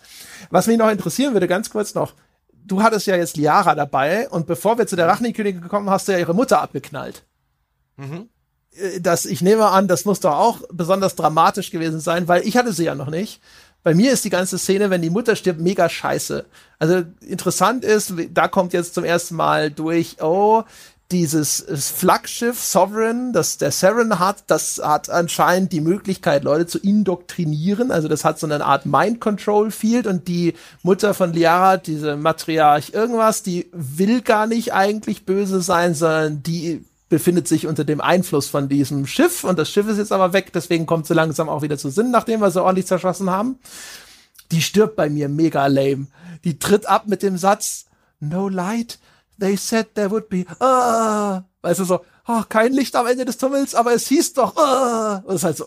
Wobei ich den, den Satz, da können, können wir gleich dazu kommen, also genauso tritt sie bei mir auch ab. Es gibt dann halt eine zusätzliche kurze Szene mit Liara, wo aber Liara dir mehr oder weniger auch den Segen gibt, dass du jetzt hier die Mutter umlegen darfst und so. Das ist ja nicht mehr ihre Mutter. Okay, ja dann. Also, also sie kommt ja, zwar ja. gerade wieder ein bisschen zu sich, aber pff. Ja, aber Liara hat da schon, also die haben Hat sie ein Bauchgefühl, dass das nicht Ja, was wahrscheinlich. ja, vielleicht hat sie ja auch was weiß ich, ja hat sie am Ohrläppchen gejuckt ja, und hat sie gesagt, tschö mal, tschö mit Mama oder so. Also das ist, das ist auch sehr hemdsärmlich, aber du hast immerhin diese diese eine Dialogzeile. Und dann ist es auch so am Anfang noch vor dem vor dem Endkampf sozusagen gegen sie ist es dann auch Mutter was ist mit dir passiert? Ah ich äh, ich habe mich immer in dir getäuscht Liara. Da ist ja noch die Böse. Und erst nachdem wir sie zusammengeschossen haben kommt sie dann ja langsam wieder von der von der Reaper Indoktrination so ein bisschen so ein bisschen runter. Auch dieses ganze Ding mit der Indoktrination die wird auch später noch in dem weiteren Verlauf eine Rolle spielen. Auch das lösen sie relativ hemdsärmlich an der Stelle wie ich jetzt so überrascht gemerkt habe. Also gerade so bei vielen entscheidenden Storypunkten, übrigens auch der Kampf gegen diese Matriarch Benesia heißt sie, der ist auch, der ist auch total irre in der Hinsicht, weil du hast dann so eine Lebensenergieanzeige von Benesia oder ihre, ihre Stärkeanzeige und ihr großes Talent quasi zu 90 Prozent des Kampfes, bevor sie dann tatkräftig am Kampf teilnimmt, ist halt telekinetisch Türen für andere für Geht aufzumachen. also das ist ihre, ihre Superkraft, ja. Da hinten, ich mach die Tür auf. Ja. Die tritt ja am Anfang sogar ganz cool auf. Also, weißt du, sie steht ja so da und dann, dann sitzt sie und sagt, so haben sie eigentlich schon mal gegen eine richtige Asari-Kommando-Unit äh, gekämpft und du denkst dir so, huh, ja. Und da, da ist es dann ärgerlich eigentlich ein bisschen, dass das Spiel jetzt so leicht geworden ist, weil hinterher ja, ja. denkst du so, na, äh, weiß ja, nicht, so Asari-Kommandos sind nicht so krass, wie alle sagen. nee, nicht, nicht, nicht, nicht wirklich. Und überhaupt ist das ja, ist das, ich finde das eine insofern interessante Figur, diese Benesia, weil die völlig unterentwickelt ist in dem ganzen Plot. Also die könntest du vollkommen problemlos streichen und du würdest nichts, aber auch gar nichts Relevantes irgendwie raus. Dabei wird sie dir so früh gezeigt, ne? Direkt am ja, genau. Anfang genau. siehst du, ja. wie, wie, sie kurz Zwiesprache hält mit Saren und du denkst dir so, ah, das ist so ein Duo, so ein Bösewicht-Duo, das hier eine mhm. Rolle spielt. Genau. Also, und die war garantiert, da würde ich Geld drauf wetten, auch da anders angelegt. Und am Schluss ist halt das übrig geblieben, weil man es entweder nicht mehr hat reinbekommen, weil man nicht die Zeit gehabt hat oder weil man es hat cutten müssen oder was auch immer. Also ich, ich bin mir sicher, da ist nur noch ein Schatten des einstigen geplanten gerade an, an der Sache dran und dass sie das Ganze mit der Indoktrination der Reaper, weil wie sich ja später herausstellt, ist Sovereign ein Reaper und nicht tatsächlich das Raumschiff von Saren, weil ja, ist es auch, aber der indoktriniert halt auch Saren die ganze Zeit und diese ganze Indoktrination ist halt eine ganz feine Art und Weise. Äh, letztlich ist halt nicht so dieses dieses plumpe, wie es hier teilweise über Benesia rüberkommt, dieses, dieses plumpe, naja, ihr bist halt unter einem Mind Control Field, sondern dass das halt auf eine sehr, sehr feine Art und Weise von den Reapern ist, über einen sehr langen Zeitraum eigentlich Leute halt so sehr graduell zu indoktrinieren. Und das ist eigentlich eine ganz interessante Idee, die sie hier an der Stelle, und ich glaube, die wollten sie halt mit der, mit der Benesia, was führt einen äh, so bekannten und, und berühmten und angesehenen Asari-Matriarchin, was bringt die dazu, da irgendwie mitzumachen? Ich glaube dass da und bin mir sicher, dass da wesentlich mehr geplant war. Und das, was jetzt übrig geblieben ist, und das ist interessant, dass immer mal wieder an solchen eigentlich relevanten Story-Schnittstellen die Story echt nicht gut ist, zumal hier dann auch die Dialoge von von Benesia, wenn du sie halt niedergeschossen hast dann und wenn es wenn es dann halt noch am Schluss so dieses ja, jetzt komme ich kurz wieder zu mir und ich erzähle dir mal, wie das mit der ganzen Indoktrination funktioniert. Die ist schlecht gesprochen im englischen Original, die ist wirklich mies gesprochen. Der nehme ich keinen einzigen dieser auch schlecht geschriebenen Sätze ab. Lediglich den Schlusssatz, das war das einzige, was du jetzt als als schlimmstes kritisiert hast, das fand ich noch so das ehrenrettende. Nicht weil der gut geschrieben, also natürlich bedient er ein Klischee, aber ich finde ich hatte so den Eindruck, wollt ihr hier, die spielen hier so ein bisschen damit. Ich dachte, we weißt du ja, es wird am Ende irgendwie ein Licht sein, aber die, die Frage, die sich stellt, gibt's für sie kein Licht mehr? Also, weil sie böse war. Oder gibt es gar kein Licht? Also ich finde, diese, die Idee, die da drin steckt, ist eigentlich eine ganz clevere. Also, für, weißt du nicht, ich finde, es ist eigentlich eher nur so ein, oh, die religiösen Versprechen werden nicht eingehalten. Aber vielleicht auch deswegen, weil sie halt quasi vom rechten Weg abgekommen ist. Ja, das ist aber in dem Satz ja nicht hinterlegt. Also kann nee, man da reinlesen, aber, aber ich ja. fand, das war halt eher so, weißt du, so der generell Figur tritt ab mit irgendeinem vielsagenden Schlusssatz, der mittendrin abbricht, ist halt auch ein mega Klischee. Es war nicht richtig gut gesprochen. Das war eher so, äh, naja, naja, naja, naja. Das ist nicht so gut. Ja. Dafür aber, jetzt kommen wir zurück dahin, nämlich die Rachni-Königin. Weil die Rachni-Königin ist, finde ich, die ist geil, geil, geil. Die sagt ja, gar nicht ja. so viel, aber was sie sagt, ist halt fantastisch. Also alleine diese Idee, von der du schon gesprochen hast, ne? Und sie sagt ja dann auch so, wir können nicht singen, nicht in diesen tiefen Tönen. Das heißt also nicht so wie, sie kann nicht direkt mit uns kommunizieren. Deswegen benutzt sie nämlich auch eine Asari, wie so eine Puppe sozusagen und benutzt also quasi deren Stimmbänder, um mit uns zu sprechen, so wie es die Aliens in den Independence Day, dem Roland Emmerich Klassiker auch gemacht haben, ja.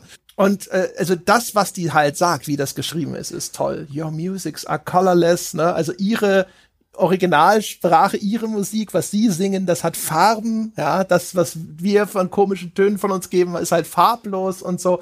Da sind so viele schöne Ideen drin und es ist so schön geschrieben das ist top, top, top. Und du hast halt auch deswegen sofort auch irgendwie eine Connection zu dieser diesem komischen Alien-Insektenmonster, weil es dir auf einmal so poetische Dinge sagt und so zart und so gefühlvoll wirkt. Ja, komplett. Zumal das ja, zumal das ja im krassen Gegensatz äh, steht und das ist clever ausgedacht zu dem, zu dem insektoiden, spinnenhaften Aussehen der Rachni. Also du hast dieses eigentlich für den Menschen erstmal oder für die meisten Menschen erstmal total abstoßende, mit Phobien belegte Aussehen und dann hast du plötzlich aber diese sanfte, melodische, also der Charakter ist halt gar nicht das, was man als Mensch erwartet von einer solchen von einem solchen Aussehen und dieses Konterkarieren des Ganzen, das funktioniert hier halt absolut fantastisch und äh, dieses, dieses abstoßende, insektoide Wesen da vor dir redet mit dir wie, wie so ein feingliedriges, sanftes, helles, Glockenspielartiges, weißt, es redet wie ein Engel und sieht aus wie der Teufel. Und das ist halt, das funktioniert halt super. Und auch in meinem Renegade-Durchgang bringe ich es nie übers Herz, die Rachni-Königin umzubringen. Das tut man nicht. Ja, siehst du, und das ist jetzt der Punkt. Dann kommt nämlich das Übliche, das Spiel erklärt dir noch so ein bisschen immer, da kommen deine Teamkameraden und sagen was dazu. Und das ist das Spiel, das dir erklärt, was jetzt hier für eine Entscheidung ansteht. Ne? So, ja, ey, denk dran, das letzte Mal haben die Rachni das ganze Universum gefressen. So, ey, aber ist doch ganz cool, wollen wir die nicht leben lassen? Und ich so, ja, alles klar, ich habe mich schon entschieden, wird in Säure aufgelöst. Und wollte eigentlich nur den Dialog wegdrücken. Und dann mein Shepard so, ja, alles klar, du darfst gehen. Und ich so, ah, ah, mh, hm, naja. Dann äh, hast du wohl Glück gehabt, Rachni Königin, aber oh. dass ich wieder so so trigger happy beim Wegdrücken der Dialoge war.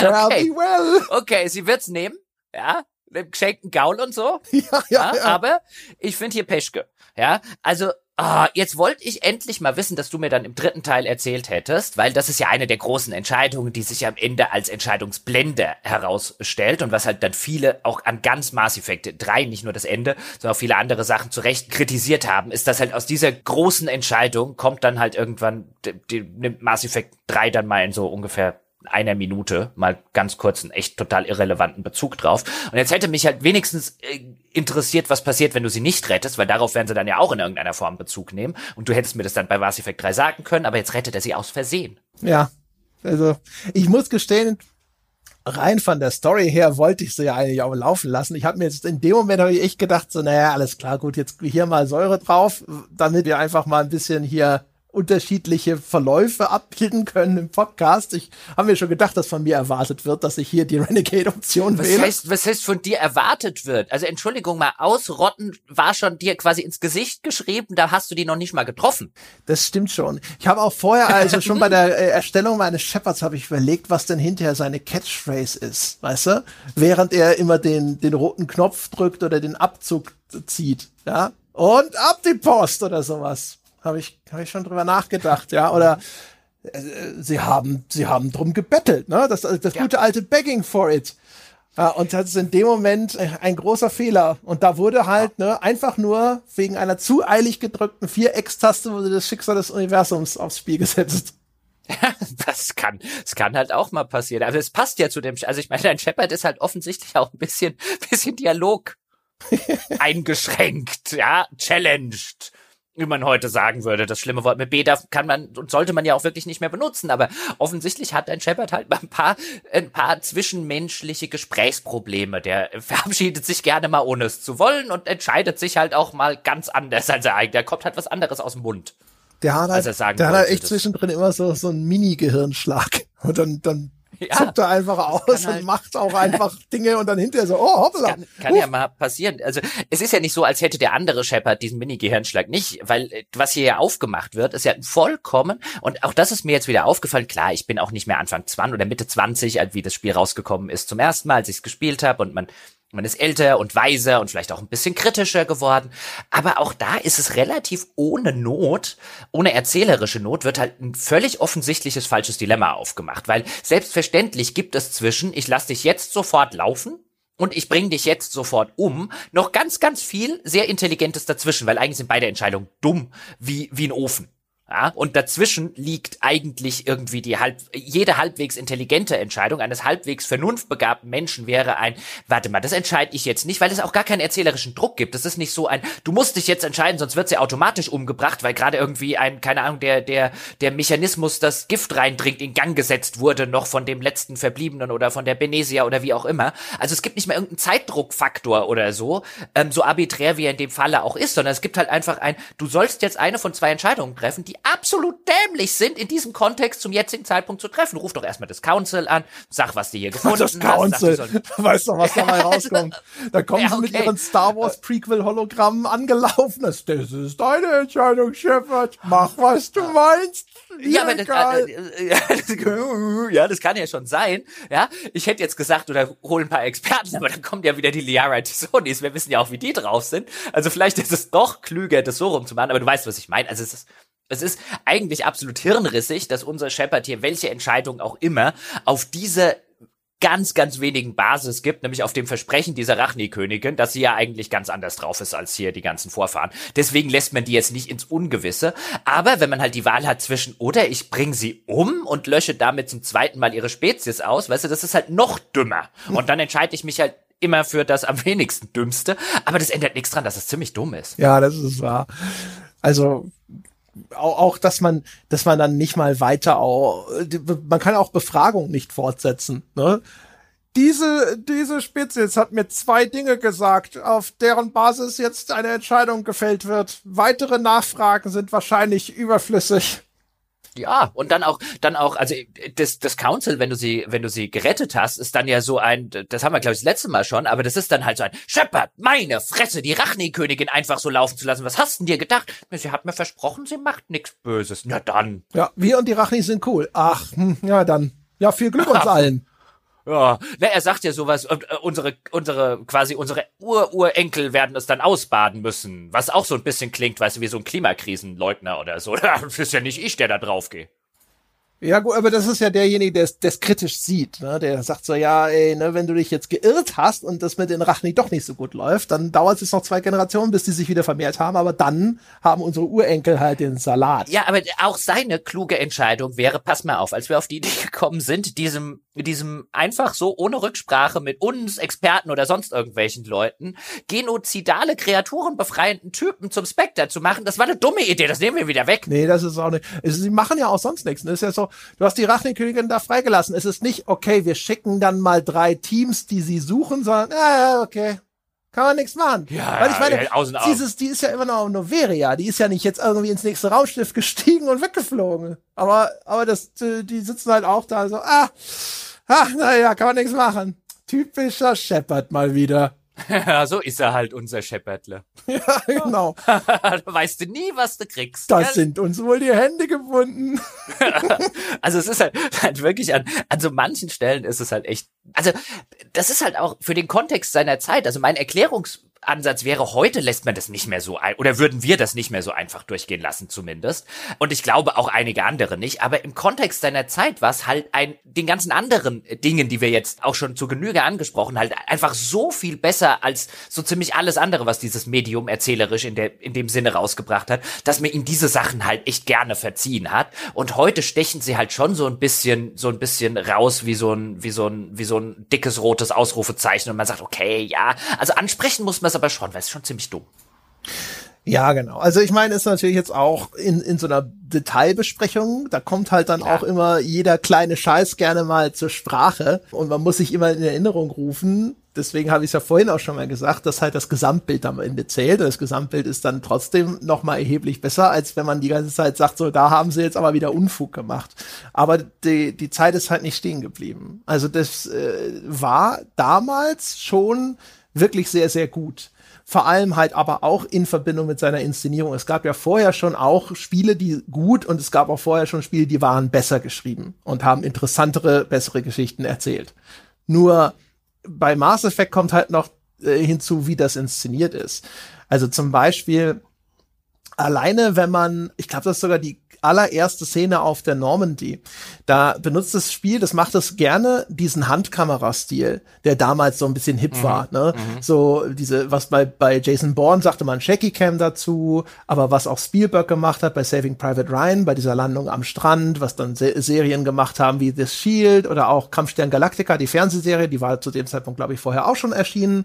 Das sieht man auch dem Spiel manchmal an mit diesen Crash-Zooms im Raum auf die Normandy, um so vorher diese Skala des Weltraums ein bisschen wirken zu lassen. Und das ist geil. Das ist ehrlich gesagt, diese Kamerafahrt hinter Shepard her, der über, ja, die durch die Brücke läuft, das ist so ja. dynamisch. Und dieser Handkamerastil hat halt so eine dokumentarische Anmutung. Deswegen hat Spielberg das ja damals gemacht, deswegen haben es so viele Leute kopiert. Und das ist aber für ein Computerspiel immer noch richtig cool zu sehen, ja. dass da solche inszenatorischen Techniken benutzt werden und nicht nur diese statischen Schüsse überall. Ja. Das ist geil. Und auch in den, in den, in den Sequenzen zum Beispiel, das erste Mal, wenn man auf die Citadel dann fliegt, und es ist dann für viele Crewmitglieder auch das erste Mal, dass sie die Citadel sehen. Und das wird halt nicht einfach nur erzählt, sondern dann, dann laufen sie zum Fenster und gucken raus und dann sagen sie sowas, guck mal, das da drüben ist das so und so Schiff, das Flaggschiff der, der Citadel-Flotte und so weiter. Und dann siehst du das auch wieder, weil die Kamera dann umschwenkt. Das ist schon geil gemacht. Also wie sie da wie die kleinen Kinder sozusagen am Bullauge hängen. All solche Sachen. Und auch hier jetzt übrigens in der, Du hast ja schon erwähnt, also überhaupt die Tatsache, natürlich hättest du es vorher mit einer Baldur's Gate Engine oder einer Knights of the Old Republic Engine, hättest du auch Sachen machen können, wie ein, jetzt diese Kreatur, diese Rachni-Königin übernimmt gewissermaßen so auf telepathischer Ebene die tote Asari, um mit dir zu kommunizieren wie die Aliens in Independence Day. Aber hier ist das halt auch wirklich, ich meine, für Technik von 2007 halt auch inszenatorisch auf eine Weise umgesetzt, wie du es halt in den anderen Engines und früher halt einfach nicht machen konntest. Da wäre halt irgend so ein hampeliges halbes Strichmännchen da irgendwie rumgemacht, aber hier sieht das halt auch aus wie in Independence Day. Natürlich jetzt schlechtere Qualität und so weiter, aber halt glaubhaft. Das ist nicht Uncanny Valley und das ist nicht total abstrahiert, wie du es halt in so einer ISO-Draufsicht in einem Baldur's Gate oder so gehabt hättest, sondern das hier ist halt wirklich in your face und halt cool umgesetzt und das ist, glaube ich, durchaus, da hast du völlig recht, einer der Gründe, warum man dem Spiel an anderer Stelle halt auch einige Sachen durchgehen lassen muss und berechtigterweise durchgehen lässt. Auch wenn das hier es wäre halt echt so leicht gewesen, weil sie ist ja in so einer Art Schleuse und dann kannst du sie vergiften oder du kannst die Tür öffnen und sie rauszulassen und einfach zu sagen, ein, naja, weißt du, dieser Giftmechanismus wurde jetzt in Gang gesetzt, den kannst du nicht mehr aufhalten, du kannst nur die Tür aufmachen, ja oder nein. Damit hättest du sofort erklärt, warum Shepard an dieser Stelle einfach die Entscheidung treffen muss. Es wäre einfach gewesen, das umzusetzen, weswegen auch das wieder so ein Punkt ist, wo ich mir denke, warum ist das Spiel an manchen Stellen so dämlich, während es an anderen doch so intelligent ist? Ja. Ja, wir, wie gesagt, also wir hatten das letzte Mal auch schon gesagt, da sind wahrscheinlich halt auch einfach mehrere Autoren dran beteiligt und vielleicht ist der eine hier besser, der andere da besser, vielleicht hätte der eine dort mehr Zeit und der andere dort weniger Zeit. Also ich glaube, Zeit ist häufig auch eine gute Erklärung für solche Sachen. Wenn halt, äh, weißt du, dann, dann ist es halt irgendwie, dann, dann kommt noch mal eine Designänderung rein zum Beispiel. Und einer sagt so, ja, hier der Level, den wir vorhatten, mit hier, weiß ich nicht, wo, wo, wo, wo du durch den Rachni-Streichelzug gehst und der Shepard mit dem kleinen Rachni auf dem Schoß noch mal reden kann oder so, der fällt weg. Wir müssen die Informationen aus dem Teil, die müssen jetzt da rein oder das, das wird ersatzlos gestrichen und die Entscheidung ist jetzt so und so und all solche Sachen das ist halt immer, ne, also ent, da, da muss noch mal schnell was umgeschrieben werden oder der Typ, der das, die, der, der die Quest machen sollte, hat halt gesagt bekommen, so alles klar, du hast einen Tag Zeit, das zu schreiben und danach brauche ich dich für die äh, Tooltips oder was auch immer. Ja, ja. Ne? Und am Ende sitzt halt auch einer da und weiß ich nicht, das Spiel ist raus und da sitzt dann auch vielleicht der Autor da und denkt sich so, ja, scheiße, das, äh, das hätte ich gerne noch mal anders gemacht, aber da die Kartoffel war leider schon im Topf. Ja, das kann, also das wäre auch mein Erklärungsansatz äh, oder einer der möglichen Erklärungsansätze und der wahrscheinlich glaubhafteste. in der Hinsicht. Aber das ist ja, das sagt ja auch was total Interessantes aus, nämlich, dass eine Spielereihe, bei der die Geschichte so extrem im Mittelpunkt steht und auch von Anfang an der Entwicklung so sehr im Mittelpunkt stand, wie bei Mass Effect, und die auch so berühmt und bekannt dafür ist, eine der besten und umfangreichsten und intensivsten Geschichten der Spielegeschichte zu schreiben, dass auch dort ganz offensichtlich die Story in der internen Entwicklung ziemlich weit unten gestanden hat. Obwohl ja, wie man ja immer wieder nachsagt, Story billig ist, weißt du, Autoren verdienen nicht viel Geld, geschrieben ist es schnell auch wieder gelöscht oder neu geschrieben und so weiter. Aber hier sieht man halt auch da an vielen Stellen, dass sehr wahrscheinlich andere Sachen halt einfach intern Priorität hatten. Und dann wurde gesagt, da muss jetzt die Story quasi, ist dann diejenige, die am Ende notfalls drunter leiden muss und nicht das oder das oder das. Also das ist ja sowieso sehr interessant in der Branche, welch geringe Rolle Geschichten also wie groß die Rolle von Spielegeschichten nach draußen ist und wie gering meistens der Einfluss von Autoren und des Narrative Designs und so weiter in der tatsächlichen Spieleentwicklung ist und wie häufig es dann halt heißt, na gut, da muss halt die Story notfalls drunter buckeln. Ja, und auch natürlich, ne, wie Spieleentwicklung vielleicht einfach strukturiert ist, dann, also dass da halt die, die Autoren, weil ihre Arbeit vielleicht, ne, also die am einfach, am billigsten zu korrigierende ist, deswegen hinten in dieser Kette stehen. Dass du nicht, weil wenn du sagst, so, der Autor hat sich's anders überlegt, machen sie diesen Level komplett anders, das kostet halt mehr Geld, als zu sagen, wir haben den Level komplett anders gemacht, der Autor soll sich bitte anpassen. Ja, und es ist, es ist ja auch erstens das und zweitens, ich glaube, da spielt halt noch eine viel, viel fundamentalere Sache eine Rolle, ist, wenn Autoren billig sind und in der Regel ist der Autor das billigste, mit eines der billigsten Sachen bei einer Spieleentwicklung, mit ein paar Ausnahmen wird's geben, aber ähm, in der Regel ist das halt wirklich das, was halt auch den, den niedrigsten Ruf so ein bisschen genießt. Und wenn du das halt hast, weißt du, wenn der Autor sagt ein, äh, dann mach den Scheiß doch ohne mich zum Beispiel, dann sagt man, dann hole ich halt den nächsten billigen. Wenn dein Top-Programmierer oder dein Top-Grafikartist äh, äh oder was halt die teuer bezahlten Leute, wenn die sagen, ja, das machen wir aber so und so, ansonsten gehe ich, dann sagst du halt, nee, so einen guten kriegen wir halt nicht mehr.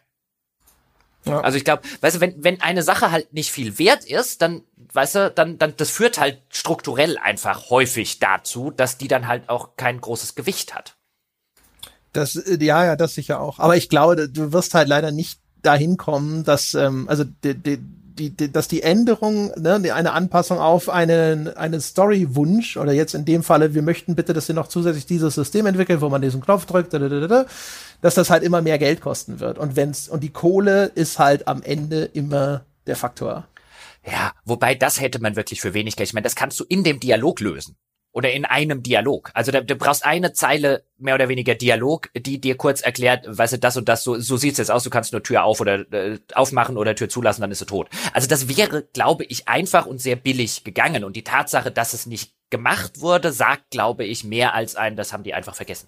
Ja, ja, also wie gesagt, ist er jetzt äh, auf den konkreten Dings runtergebrochen, wahrscheinlich schon, ne, weil das ist dann halt wahrscheinlich eher vielleicht übersehen oder man hat sich auch, manchmal denkt man sich auch einfach, ne, ist halt wurscht, das kriegt der, äh, derjenige ja nicht mit, sieht man ja in, im Film auch ständig, dass dann gesagt wird, na komm, das, das Publikum, das wird das jetzt nicht groß hinterfragen, das passt schon so, das, das funktioniert auch so. Ja, das hat ja auch das Publikum nicht. Also das habe ich jetzt nicht wirklich viel mitgekriegt. Auch das sagt ja einiges über das, das Publikum, weil ich denke, ich finde halt einen Film, weißt du, ist so eine Zwei-Stunden-Angelegenheit. Und jetzt bei sowas, wo die Entscheidungen dann auch noch einen Wert nehmen, was ich, was ich als Trilogie dann irgendwann spielen soll, weil sowas ja auch angelegt und was ich so, was ich so viel länger Zeit verbringe, da bin ich persönlich jetzt halt weniger gewillt, so viele, so viele unnötige Dämlichkeiten hinzunehmen, als bei einem Film, der in zwei Stunden auch wieder rum ist. Das ist halt natürlich, ja, umgekehrt, du hast halt hier auch einfach so eine, eine Tonne an Zeug, ne? Wobei aber das Rachni-Ding ist so zentral. Also hast ja selber schon auch gesagt, dass sie das sogar selber nochmal herausgestellt haben als einen bedeutsamen Moment. Das ist auch erkennbar irgendein ein, so ein erster Höhepunkt in diesem Spiel. Dass man meinen möchte, dort lag garantiert viel Augenmerk drauf. Und dass man da nicht gesagt hat, ey, das guck mal, da gibt es so viele Fragen die man sich stellt, warum diese Situation jetzt auf diese Art und Weise gelöst werden und entschieden werden muss, können wir das nicht irgendwie noch ein bisschen abfedern, damit es einfach auch noch mal kohärenter ist. Zumal, zumal das halt häufig was ist, wo, wo jetzt vielleicht Leute zu Hause sitzen und sagen, ja, jetzt weißt du, es ist doch wieder eine Kleinigkeit und so, da kann man doch einfach wegsehen und Co. Und es geht mir hier gar nicht um die Bewertung des Ganzen. An der würde ich mich jetzt auch gar nicht aufhängen, weil ich mag das Spiel trotzdem weiterhin. Das wird immer eins meiner Lieblingsspiele bleiben. Aber es geht mir halt, was ich viel interessanter finde, warum wird denn sowas nicht gemacht? Weil in meiner Erfahrung, und wenn ich jetzt Falco zum Beispiel fragen würde, sind die Autoren die ersten, denen sowas auffällt. Das heißt, wenn die das nicht verbessern, verändern und so weiter, das sind in der Regel nicht diejenigen, die sagen, ja fuck it, dann lass es halt weg oder das merken die da draußen doch eh nicht, das interessiert das Publikum nicht. Das sind die ersten, die ständig in ihrem Kopf ihre eigenen Geschichten hinterfragen und die Logik abklopfen und so weiter und so fort. Zumindest die guten Autoren. Und hier sitzen ja keine Idioten und keine, keine, keine, keine Kappen und keine ganz schlechten Autoren. Deswegen gehe ich bei sowas erstmal immer auch, weil sie im positiven Sinne davon aus, die wussten das schon und die hätten das, glaube ich, gern gemacht. Und wenn sie es nicht gemacht haben, also ich glaube nicht, dass es denen durchgerutscht ist, ist, was ich sagen will. Ich glaube, es gibt es gab einen handfesten Grund, warum das nicht gemacht wurde. Und darüber so ein bisschen zu spekulieren, wie kommt denn sowas, das finde ich halt interessant. Ja, genau. Das, ich meine, das gilt ja immer für die Entwicklung. Es ist passiert, glaube ich, generell sehr selten, dass ein Entwickler äh, hinterher eine Besprechung seines Titels liest, hörst, hört, sieht oder so und denkt so, ach, Mensch, das ist mir gar nicht aufgefallen. Ja, stimmt, das ist ein Bug. Mensch, ha, so. Ja, also äh, ich glaube halt, dass es, das ist äh, generell bei, bei, bei Stories, also zumindest sobald du, sobald du etwas hast, was halt talentierten Autor äh, hat oder einen guten Autor, dann äh, und du hast halt solche Schnitzer drin, dann finde ich immer interessant zu fragen, wie ist das passiert, weil häufig so auch aus Biografien und aus anderen Texten und so weiter, wo Autoren sich zu Wort melden, kriegst damit, es gab einen sehr handfesten Grund dafür oder die waren sich dessen schon gewahr. Und eigentlich solche so richtige große Dummheiten passieren in der Regel nur nur dann, wenn halt wirklich von vornherein gesagt wird, die Story ist uns eh wurscht, weißt du, wie in irgendwelchen B-Movies oder sie soll sogar dumm und scheiße sein, weil das ist irgendwie Teil unseres Appeals. Aber normalerweise so so so richtig so richtig dicke Löcher, durch die du einen LKW durchfahren kannst, passieren kompetenten Autoren eher selten. Zumindest nicht ohne, dass sie wissen, dass die existieren. Ja, oder ohne, dass sie halt ein Jahr durchcrunchen müssen. Ja, oder, oder halt auch sowas. Also, ich finde halt von vornherein, weißt du, zu sagen, naja, die, weißt du, was hört man ja häufig, naja, die Story ist halt dumm und so weiter. Außer man hat wirklich, also normalerweise sagt er halt auch ein guter Autor, ich schreibe dir jetzt nicht eine dumme Geschichte. Also, weißt du, für eine dumme Geschichte musst du halt jemand anders anheuern, weißt du, äh, äh, inkompetent kann, also es wird schwierig, das irgendwie äh, zu machen. Das, das passiert halt meistens, weil man halt von vornherein gesagt hat, ey, da müssen wir jetzt keine guten Leute für einstellen. Schlechte tun's auch. Die kosten weniger. Ja, was sie ja hier nicht gemacht haben. Nee, was sie hier, äh, natürlich nicht, was sie hier nicht gemacht haben, aber weißt du, meistens ist halt, ist halt, basiert halt schlechte Geschichten nicht darauf, dass man dem Drehbuchautor einen Haufen Geld bezahlt hat. naja, auch da gibt's Gegenbeispiele. Es gibt's, gibt's da. Ja, aber das sind dann häufig, wo der Drehbuchautor am Ende sagt, ja, aber du hättest mal mein Originalskript lesen sollen. Ja, ja, genau. Ja, ja. Äh, hier, Snyder Cut. Gab's ja vor kurzem so das äh, Beispiel von Justice League wo die ganze Zeit immer gesagt wurde, so, ja, Moment mal, ne, der Zack Snyder hat's angefangen, das Studio war unzufrieden, dann haben sie den Joss Whedon geholt, haben gesagt, so, pass mal auf, wir hätten das gerne lieber so und so, dann hat er das umgeschrieben, hat das Zeug teilweise neu gedreht und jetzt haben sie die Ursprungsversion ausnahmsweise wieder hergestellt und äh, alle waren zumindest erheblich zufriedener mit dem Ergebnis. Wenn man das, also ich hab's gesehen, es ist auch der erheblich bessere Film. Ist immer noch in Teilen ein bisschen dumm und scheiße, aber es ist der erheblich, erheblich bessere Film wo man halt auch so ein bisschen sieht, so, ja, okay, aber es ist halt jetzt auch ein Vier-Stunden-Film, ne? Und da, das geht auf so einem Streaming-Service, wie es jetzt veröffentlicht wurde, aber man versteht schon, dass dann ein Studio gesagt hat, das geht nicht, das funktioniert nicht mit der Kinoauswertungskette, so können wir das nicht machen. Und das in zwei Teile aufzusplitten, weiß ich nicht, ob es dafür zum Beispiel dann auch die, die Stärke gehabt hätte und so. Das heißt, es gibt so auf, auf allen beteiligten Parteien gibt es häufig gute Gründe, warum Dinge so oder so gemacht wurden. Das Ergebnis, das man dann aber äh, ja als Konsument und auch als Kritiker hinterher nur beurteilen kann, leidet dann halt manchmal unter den Entscheidungen, die da getroffen werden.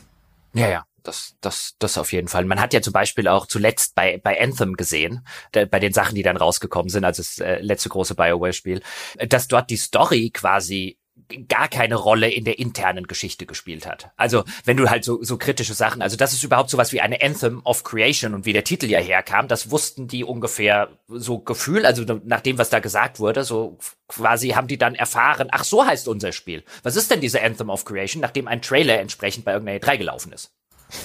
Also da, da merkst du halt schon, weißt du, auf welche, in welcher, in welcher hierarchischen Ebene, auch heute bei einem Entwickler wie BioWare, der ja für Geschichten erzählen und so weiter, sich immer wieder auch selber auf die Schulter klopft und auf die Schulter geklopft wird, wie wichtig das ist. Also den Titel und ja, es muss halt da so eine Anthem of Creation rein, so heißt das jetzt halt. Baut die mal ein.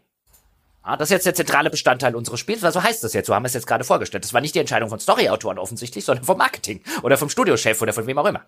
Das ist ja eh so ein bisschen auch die Geschichte jetzt äh, oder der weitere Verlauf der Geschichte von BioWare. Ne? Also man hat das Gefühl, da mit Spielen wie Mass Effect unter anderem, auch und äh, mit den Vorläufern aus dem gleichen Hause, damit begründet sich dieser Ruf als ein Studio, das ein großer Storyteller ist. Und aber das ist für Electronic Arts ein Vermarktungskästchen, ein Bullet Point. Und das wird dann ja immer und immer wieder benutzt. Wer sich noch erinnert, es gab ja mal die Ankündigung eines BioWare Command Conquer Spiels und da war in dem Trailer auch groß diese Storytelling-Brillanz von BioWare, gepaart mit der Frostbite Engine, macht jetzt ein neues Command Conquer, ist dann nie erschienen, glaube ich. Oder ich weiß nicht, ob eine dieser Derivate dann hinterher auf dessen Basis noch rausgekommen sind. Aber das war halt auch so, was man so gemerkt hat, so, ah, okay.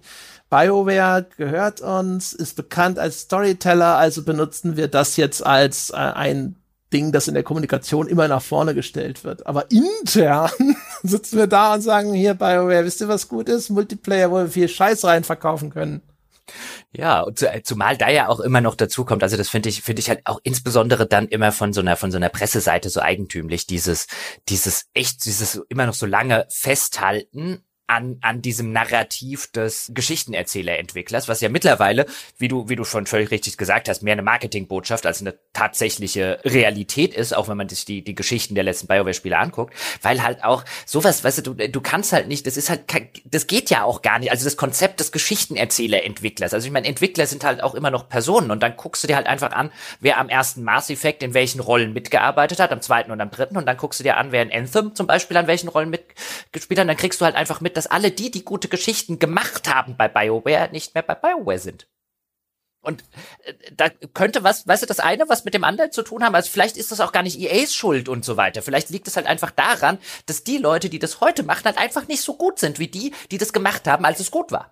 Ja, aber oder, oder eben auch vor allem unter ganz anderen Rahmenbedingungen in einem anderen System genau, arbeiten das, das wird noch dazukommen. Also das heißt ja nicht, dass nur die können gute Spiele machen, aber in erster Linie würde ich halt mal, ich meine, da, da sind wir halt bei Spielen, sind wir halt überhaupt nicht da, wo wir bei Literatur, Filmen und so weiter sind, wo du halt einfach sagst, na ja, weißt du, vielleicht ist es halt nicht, keine Ahnung, Tarantino mag jetzt bei, ich weiß es nicht auswendig, aber selbst wenn der alle seine ersten oder alle seine Filme bei Universal Studios gemacht hätte, käme ja auch keiner auf die Idee. Also Universal Studios, das sind ja hier die Leute, die, die machen ja richtig gute Filme. Ja, und komisch jetzt die neuen, ja, die werden ja gar nicht mehr so gut, weil der Tarantino ist jetzt bei, was weiß ich, Paramount oder so. Also man, man hängt es teilweise natürlich bei Filmen und Serien und, und Romanen teilweise zu hoch, aber man hängt es ja insbesondere bei Filmen dann halt an Zack Snyder und Tarantino, also an Personen auf und man sieht, da funktioniert das besser. Nicht immer gut, aber dieses anzunehmen, ein Entwickler, der vor 20 Jahren, wo vor 20 Jahren völlig andere Leute gearbeitet haben, also der Turnout in der Branche ist halt auch echt, echt enorm. Äh, das ist nicht klug, das miteinander zu vergleichen, weil du vergleichst halt nicht nur Äpfel und Birnen, sondern du vergleichst irgendwie Äpfel und Backsteine. Ja, im Film hast du dafür das umgekehrte Phänomen, dass alles dem Regisseur zugeschrieben wird. So, ah, er ist so ein begnadeter Geschichtenerzähler, also er hat das Drehbuch nicht geschrieben, er hat das Drehbuch nicht geschrieben, das gilt jetzt nicht für Tarantino, der hat meistens written and directed, aber so ganz viele, ja, ja. ja wo du dann sagst so, ah, Mensch, das ist ja mal, das ist, der hat, der, der hat doch immer eine coole Geschichte. Und so, nein, hat er nicht, er hat die Geschichte verfilmt das, das stimmt schon, dass du da den umgekehrten Effekt hast, aber der, der scheint mir unterm Strich ein bisschen der klügere zu sein, zumindest wenn man auf Qualität Rückschlüsse ziehen möchte. Also weißt du, wenn ich halt lese, neuer Film von Tarantino, dann ist das was anderes als neues Spiel von BioWare, obwohl das gleiche dran gemessen wird, wo ich sage, bei dem einen hast du halt wirklich einen Track Record, bei dem anderen ist es halt der Filmverleih. So ungefähr. Also vielleicht nicht ganz, aber das ist das Filmstudio. Und wenn die halt inkompetente Leute oder schlechte Strukturen oder was auch immer machen, äh, das will halt nichts aussagen. Also niemand läuft ja, oder ich kenne zumindest keine Leute, die rumlaufen und sagen, ich gucke nur Lionsgate-Filme. Ja. Beim Film ist es teilweise ja aber auch so, das ist nur nicht sichtbar, ne? Also hinter dem großen Regisseur oder sowas steckt manchmal ja seine eigene Produktionsfirma und ein Klar. Team, das er, mit dem er von Film zu Film zieht, sozusagen. Und dadurch entsteht dann halt auch so eine gewisse Kohärenz in der Qualität dann hinterher. Das Problem ist, man muss halt immer genauer hinschauen. Ist das noch ja. die gleiche Firma? Wenn da BioWare dran steht, dann musstest du halt jedes Mal nicht gucken, okay, erstens haben die mehrere Teams und wenn ja, welches Team arbeitet denn daran? Und dann nochmal genauer hinschauen. Wir hatten das sogar vor gar nicht so langer Zeit. Ach genau, hier Resident Evil 8 zum Beispiel, wo man auch, wenn man genauer hinschaut, sieht so, okay, da sind schon auch wieder Personalien gewechselt. Das ist nicht jetzt das identische Team zum Beispiel, mhm. das Resident Evil 7 gemacht hat. Ja, aber bei, weißt du, der, der Unterschied ist, bei dem einen kann ich legitimerweise Rückschlüsse ziehen. Also wenn ich jetzt sehe, bleiben wir bei dem Beispiel, dann Quentin Tarantino ist, äh, hat das, äh, ist der Regisseur oder hat das Drehbuch geschrieben, dann kann ich legitimerweise qualitative Rückschlüsse ziehen auf Basis des Track Records von Quentin Tarantino. Wenn ich sehe, das Spiel ist von BioWare, dann kann ich, wenn ich ehrlich bin, also auf einer, auf einer rationalen Vernunft vernunftbasierten Ebene kann ich keinerlei Rückschlüsse ziehen, weil ich gucken muss, wer ist denn daran beteiligt? Ist, ist denn der Track Record tatsächlich? Weil erstmal ist das nur ein Label. Ja, genau. Also, also du musst halt genau. zumindest genauer hinschauen. Ich meine, es funktioniert ja schon so grob. Ne? Wer jetzt hier Frictional Games ein neues Spiel macht, so die, also die Amnesia-Entwickler und so, dann ist das schon wahrscheinlich grob das gleiche Team, weil es halt ne, sehr überschaubar ist. Wobei selbst genau. da hat man ja gemerkt, ne, bei dem letzten Amnesia-Teil, man muss nachgucken und dann stellt man fest, so, ah, der Autor von Soma arbeitet gar nicht mehr bei denen. Schade. Äh, ja, das würde, das, das würde teilweise zumindest oder hilft dann auch. Und das wäre übrigens auch was, also wir machen das ja hoffentlich wenigstens halbwegs regelmäßig, aber das ist eigentlich ein Job, den wir als Kritiker auch haben, genau sowas dann äh, anzusprechen, insbesondere wenn es um unterschiedliche Qualitäten geht oder auch bei einer Vorberichterstattung. Also äh, mich als Leser oder als Zuschauer oder als Zuhörer würde das interessieren. War denn derjenige, der dafür gesorgt hat, dass das letzte geil war, ist der denn auch am zweiten Teil beteiligt? Weil nur weil der so heißt und vom gleichen Studio kommt, das sind eben, wie ich gerade meine, eigentlich sind das keine Vernunft basierten Rückschlussmöglichkeiten auf die Qualität, sondern ich kann halt drauf gucken, was haben Menschen für Track Records, nicht was haben Labels für für Track Records, zumindest vernünftigerweise. Und das erklärt dann auch sehr schnell, weißt du, Mass Effect Andromeda. Die ganzen Erklärungsversuche, die dort draußen sind, da gab's ja die großen Sachen von Jason Schreier und so weiter. Und da ist bestimmt auch überall was dran. Aber der, der, der, der grundlegendste Faktor ist, vergleiche die Credits von Mass Effect Andromeda mit den Credits von Mass Effect 1 und du weißt, warum das das erheblich schlechtere Spiel ist. Also wahrscheinlich zumindest, wenn man auf bestimmte Aspekte schaut, wie Erzählung und so. Ja, Qualität. Genau. Weil also zum Beispiel, ja. also Gameplay zum Beispiel erheblich besser. Erheblich ja, das, besser. das ist richtig. Ja, ja, ja, ja, das ist keine Frage, aber das ist halt nicht das, äh, wo ich jetzt zumindest sagen würde, das macht bei Mass Effect. Also ich meine, natürlich, besseres Gameplay immer wünschenswert, aber im Zweifelsfall, weißt du, gib mir das Gameplay, selbst das schlechte Gameplay des Ur-Mass Effect ist halt, macht ist halt, bleibt halt das Ur-Mass Effect das weitaus bessere Spiel. Und dann, weißt du, wundert's einen halt nicht. Nicht, weil die Leute, die jetzt, ich will nicht sagen, die alle von, die an Andromeda mitgemacht haben, sind irgendwie inkompetent und so weiter, sondern halt einfach ein Qualität misst man an Menschen und dem Track Record, den Menschen haben. Natürlich kann eine Firma und kann eine Struktur das beeinflussen. Aber unter dem Strich ist halt immer noch der beste Indikator für zukünftigen Erfolg, vergangener Erfolg. Und wenn die, wenn die, wenn die Leute den, weißt du, wenn der, der Lead Writer und der Lead Director und die ganzen Leute, wenn die halt keinen entsprechenden Track Record an der Stelle oder an vergleichbaren Stellen in anderen Projekten haben, dann, dann heißt es nicht, dass das jetzt scheiße wird. Auch die können natürlich, weißt du, jeder muss ja mal an den Punkt kommen, aber dann kannst du halt keine Rückschlüsse mehr darauf ziehen, die halt häufig dann gezogen werden. Und dann sitzen die Leute da und sind enttäuscht oder sind entsetzt und denken, was ist denn mit BioWare passiert? Ja, da arbeiten jetzt andere Menschen. Nu, ein sehr langer äh, Epilog, ja. genau, zu dieser Folge, meine Damen und Herren. Das war der gut, der Mittelteil, so halb äh, des Spiels. Und wir werden uns dann auf jeden Fall in der dritten Folge dem Rest oder zumindest dem nächsten Abschnitt von Mass Effect widmen. Ja, dann geht's ab. Übrigens, das ist übrigens eine interessante Diskussion, die man an anderer Stelle mal mit, mit, mit Wolfgang oder mit Ralf oder so führen kann. Warum schaffen es eigentlich selbst die großen Studios nur ganz selten, ihre richtig talentierten Leute länger zu halten? Vielleicht ist ihre Vorstellung von denen, die sie behalten wollen, eine andere als deine. Das ist ja äh, möglicherweise, das kann ja sein, aber das ist ja trotzdem eine interessante Frage. Also ich meine, der Turnout ist ja eh sehr hoch und klar, da kommt sowas wie Crunch und wahrscheinlich Bezahlung und so weiter, aber so als, als grundlegende Frage finde ich das gerade, gerade, gerade sehr, sehr interessant. Das jedenfalls an anderer Stelle. So viel zur Folge zwei, meine Damen und Herren. Bis zum nächsten Mal.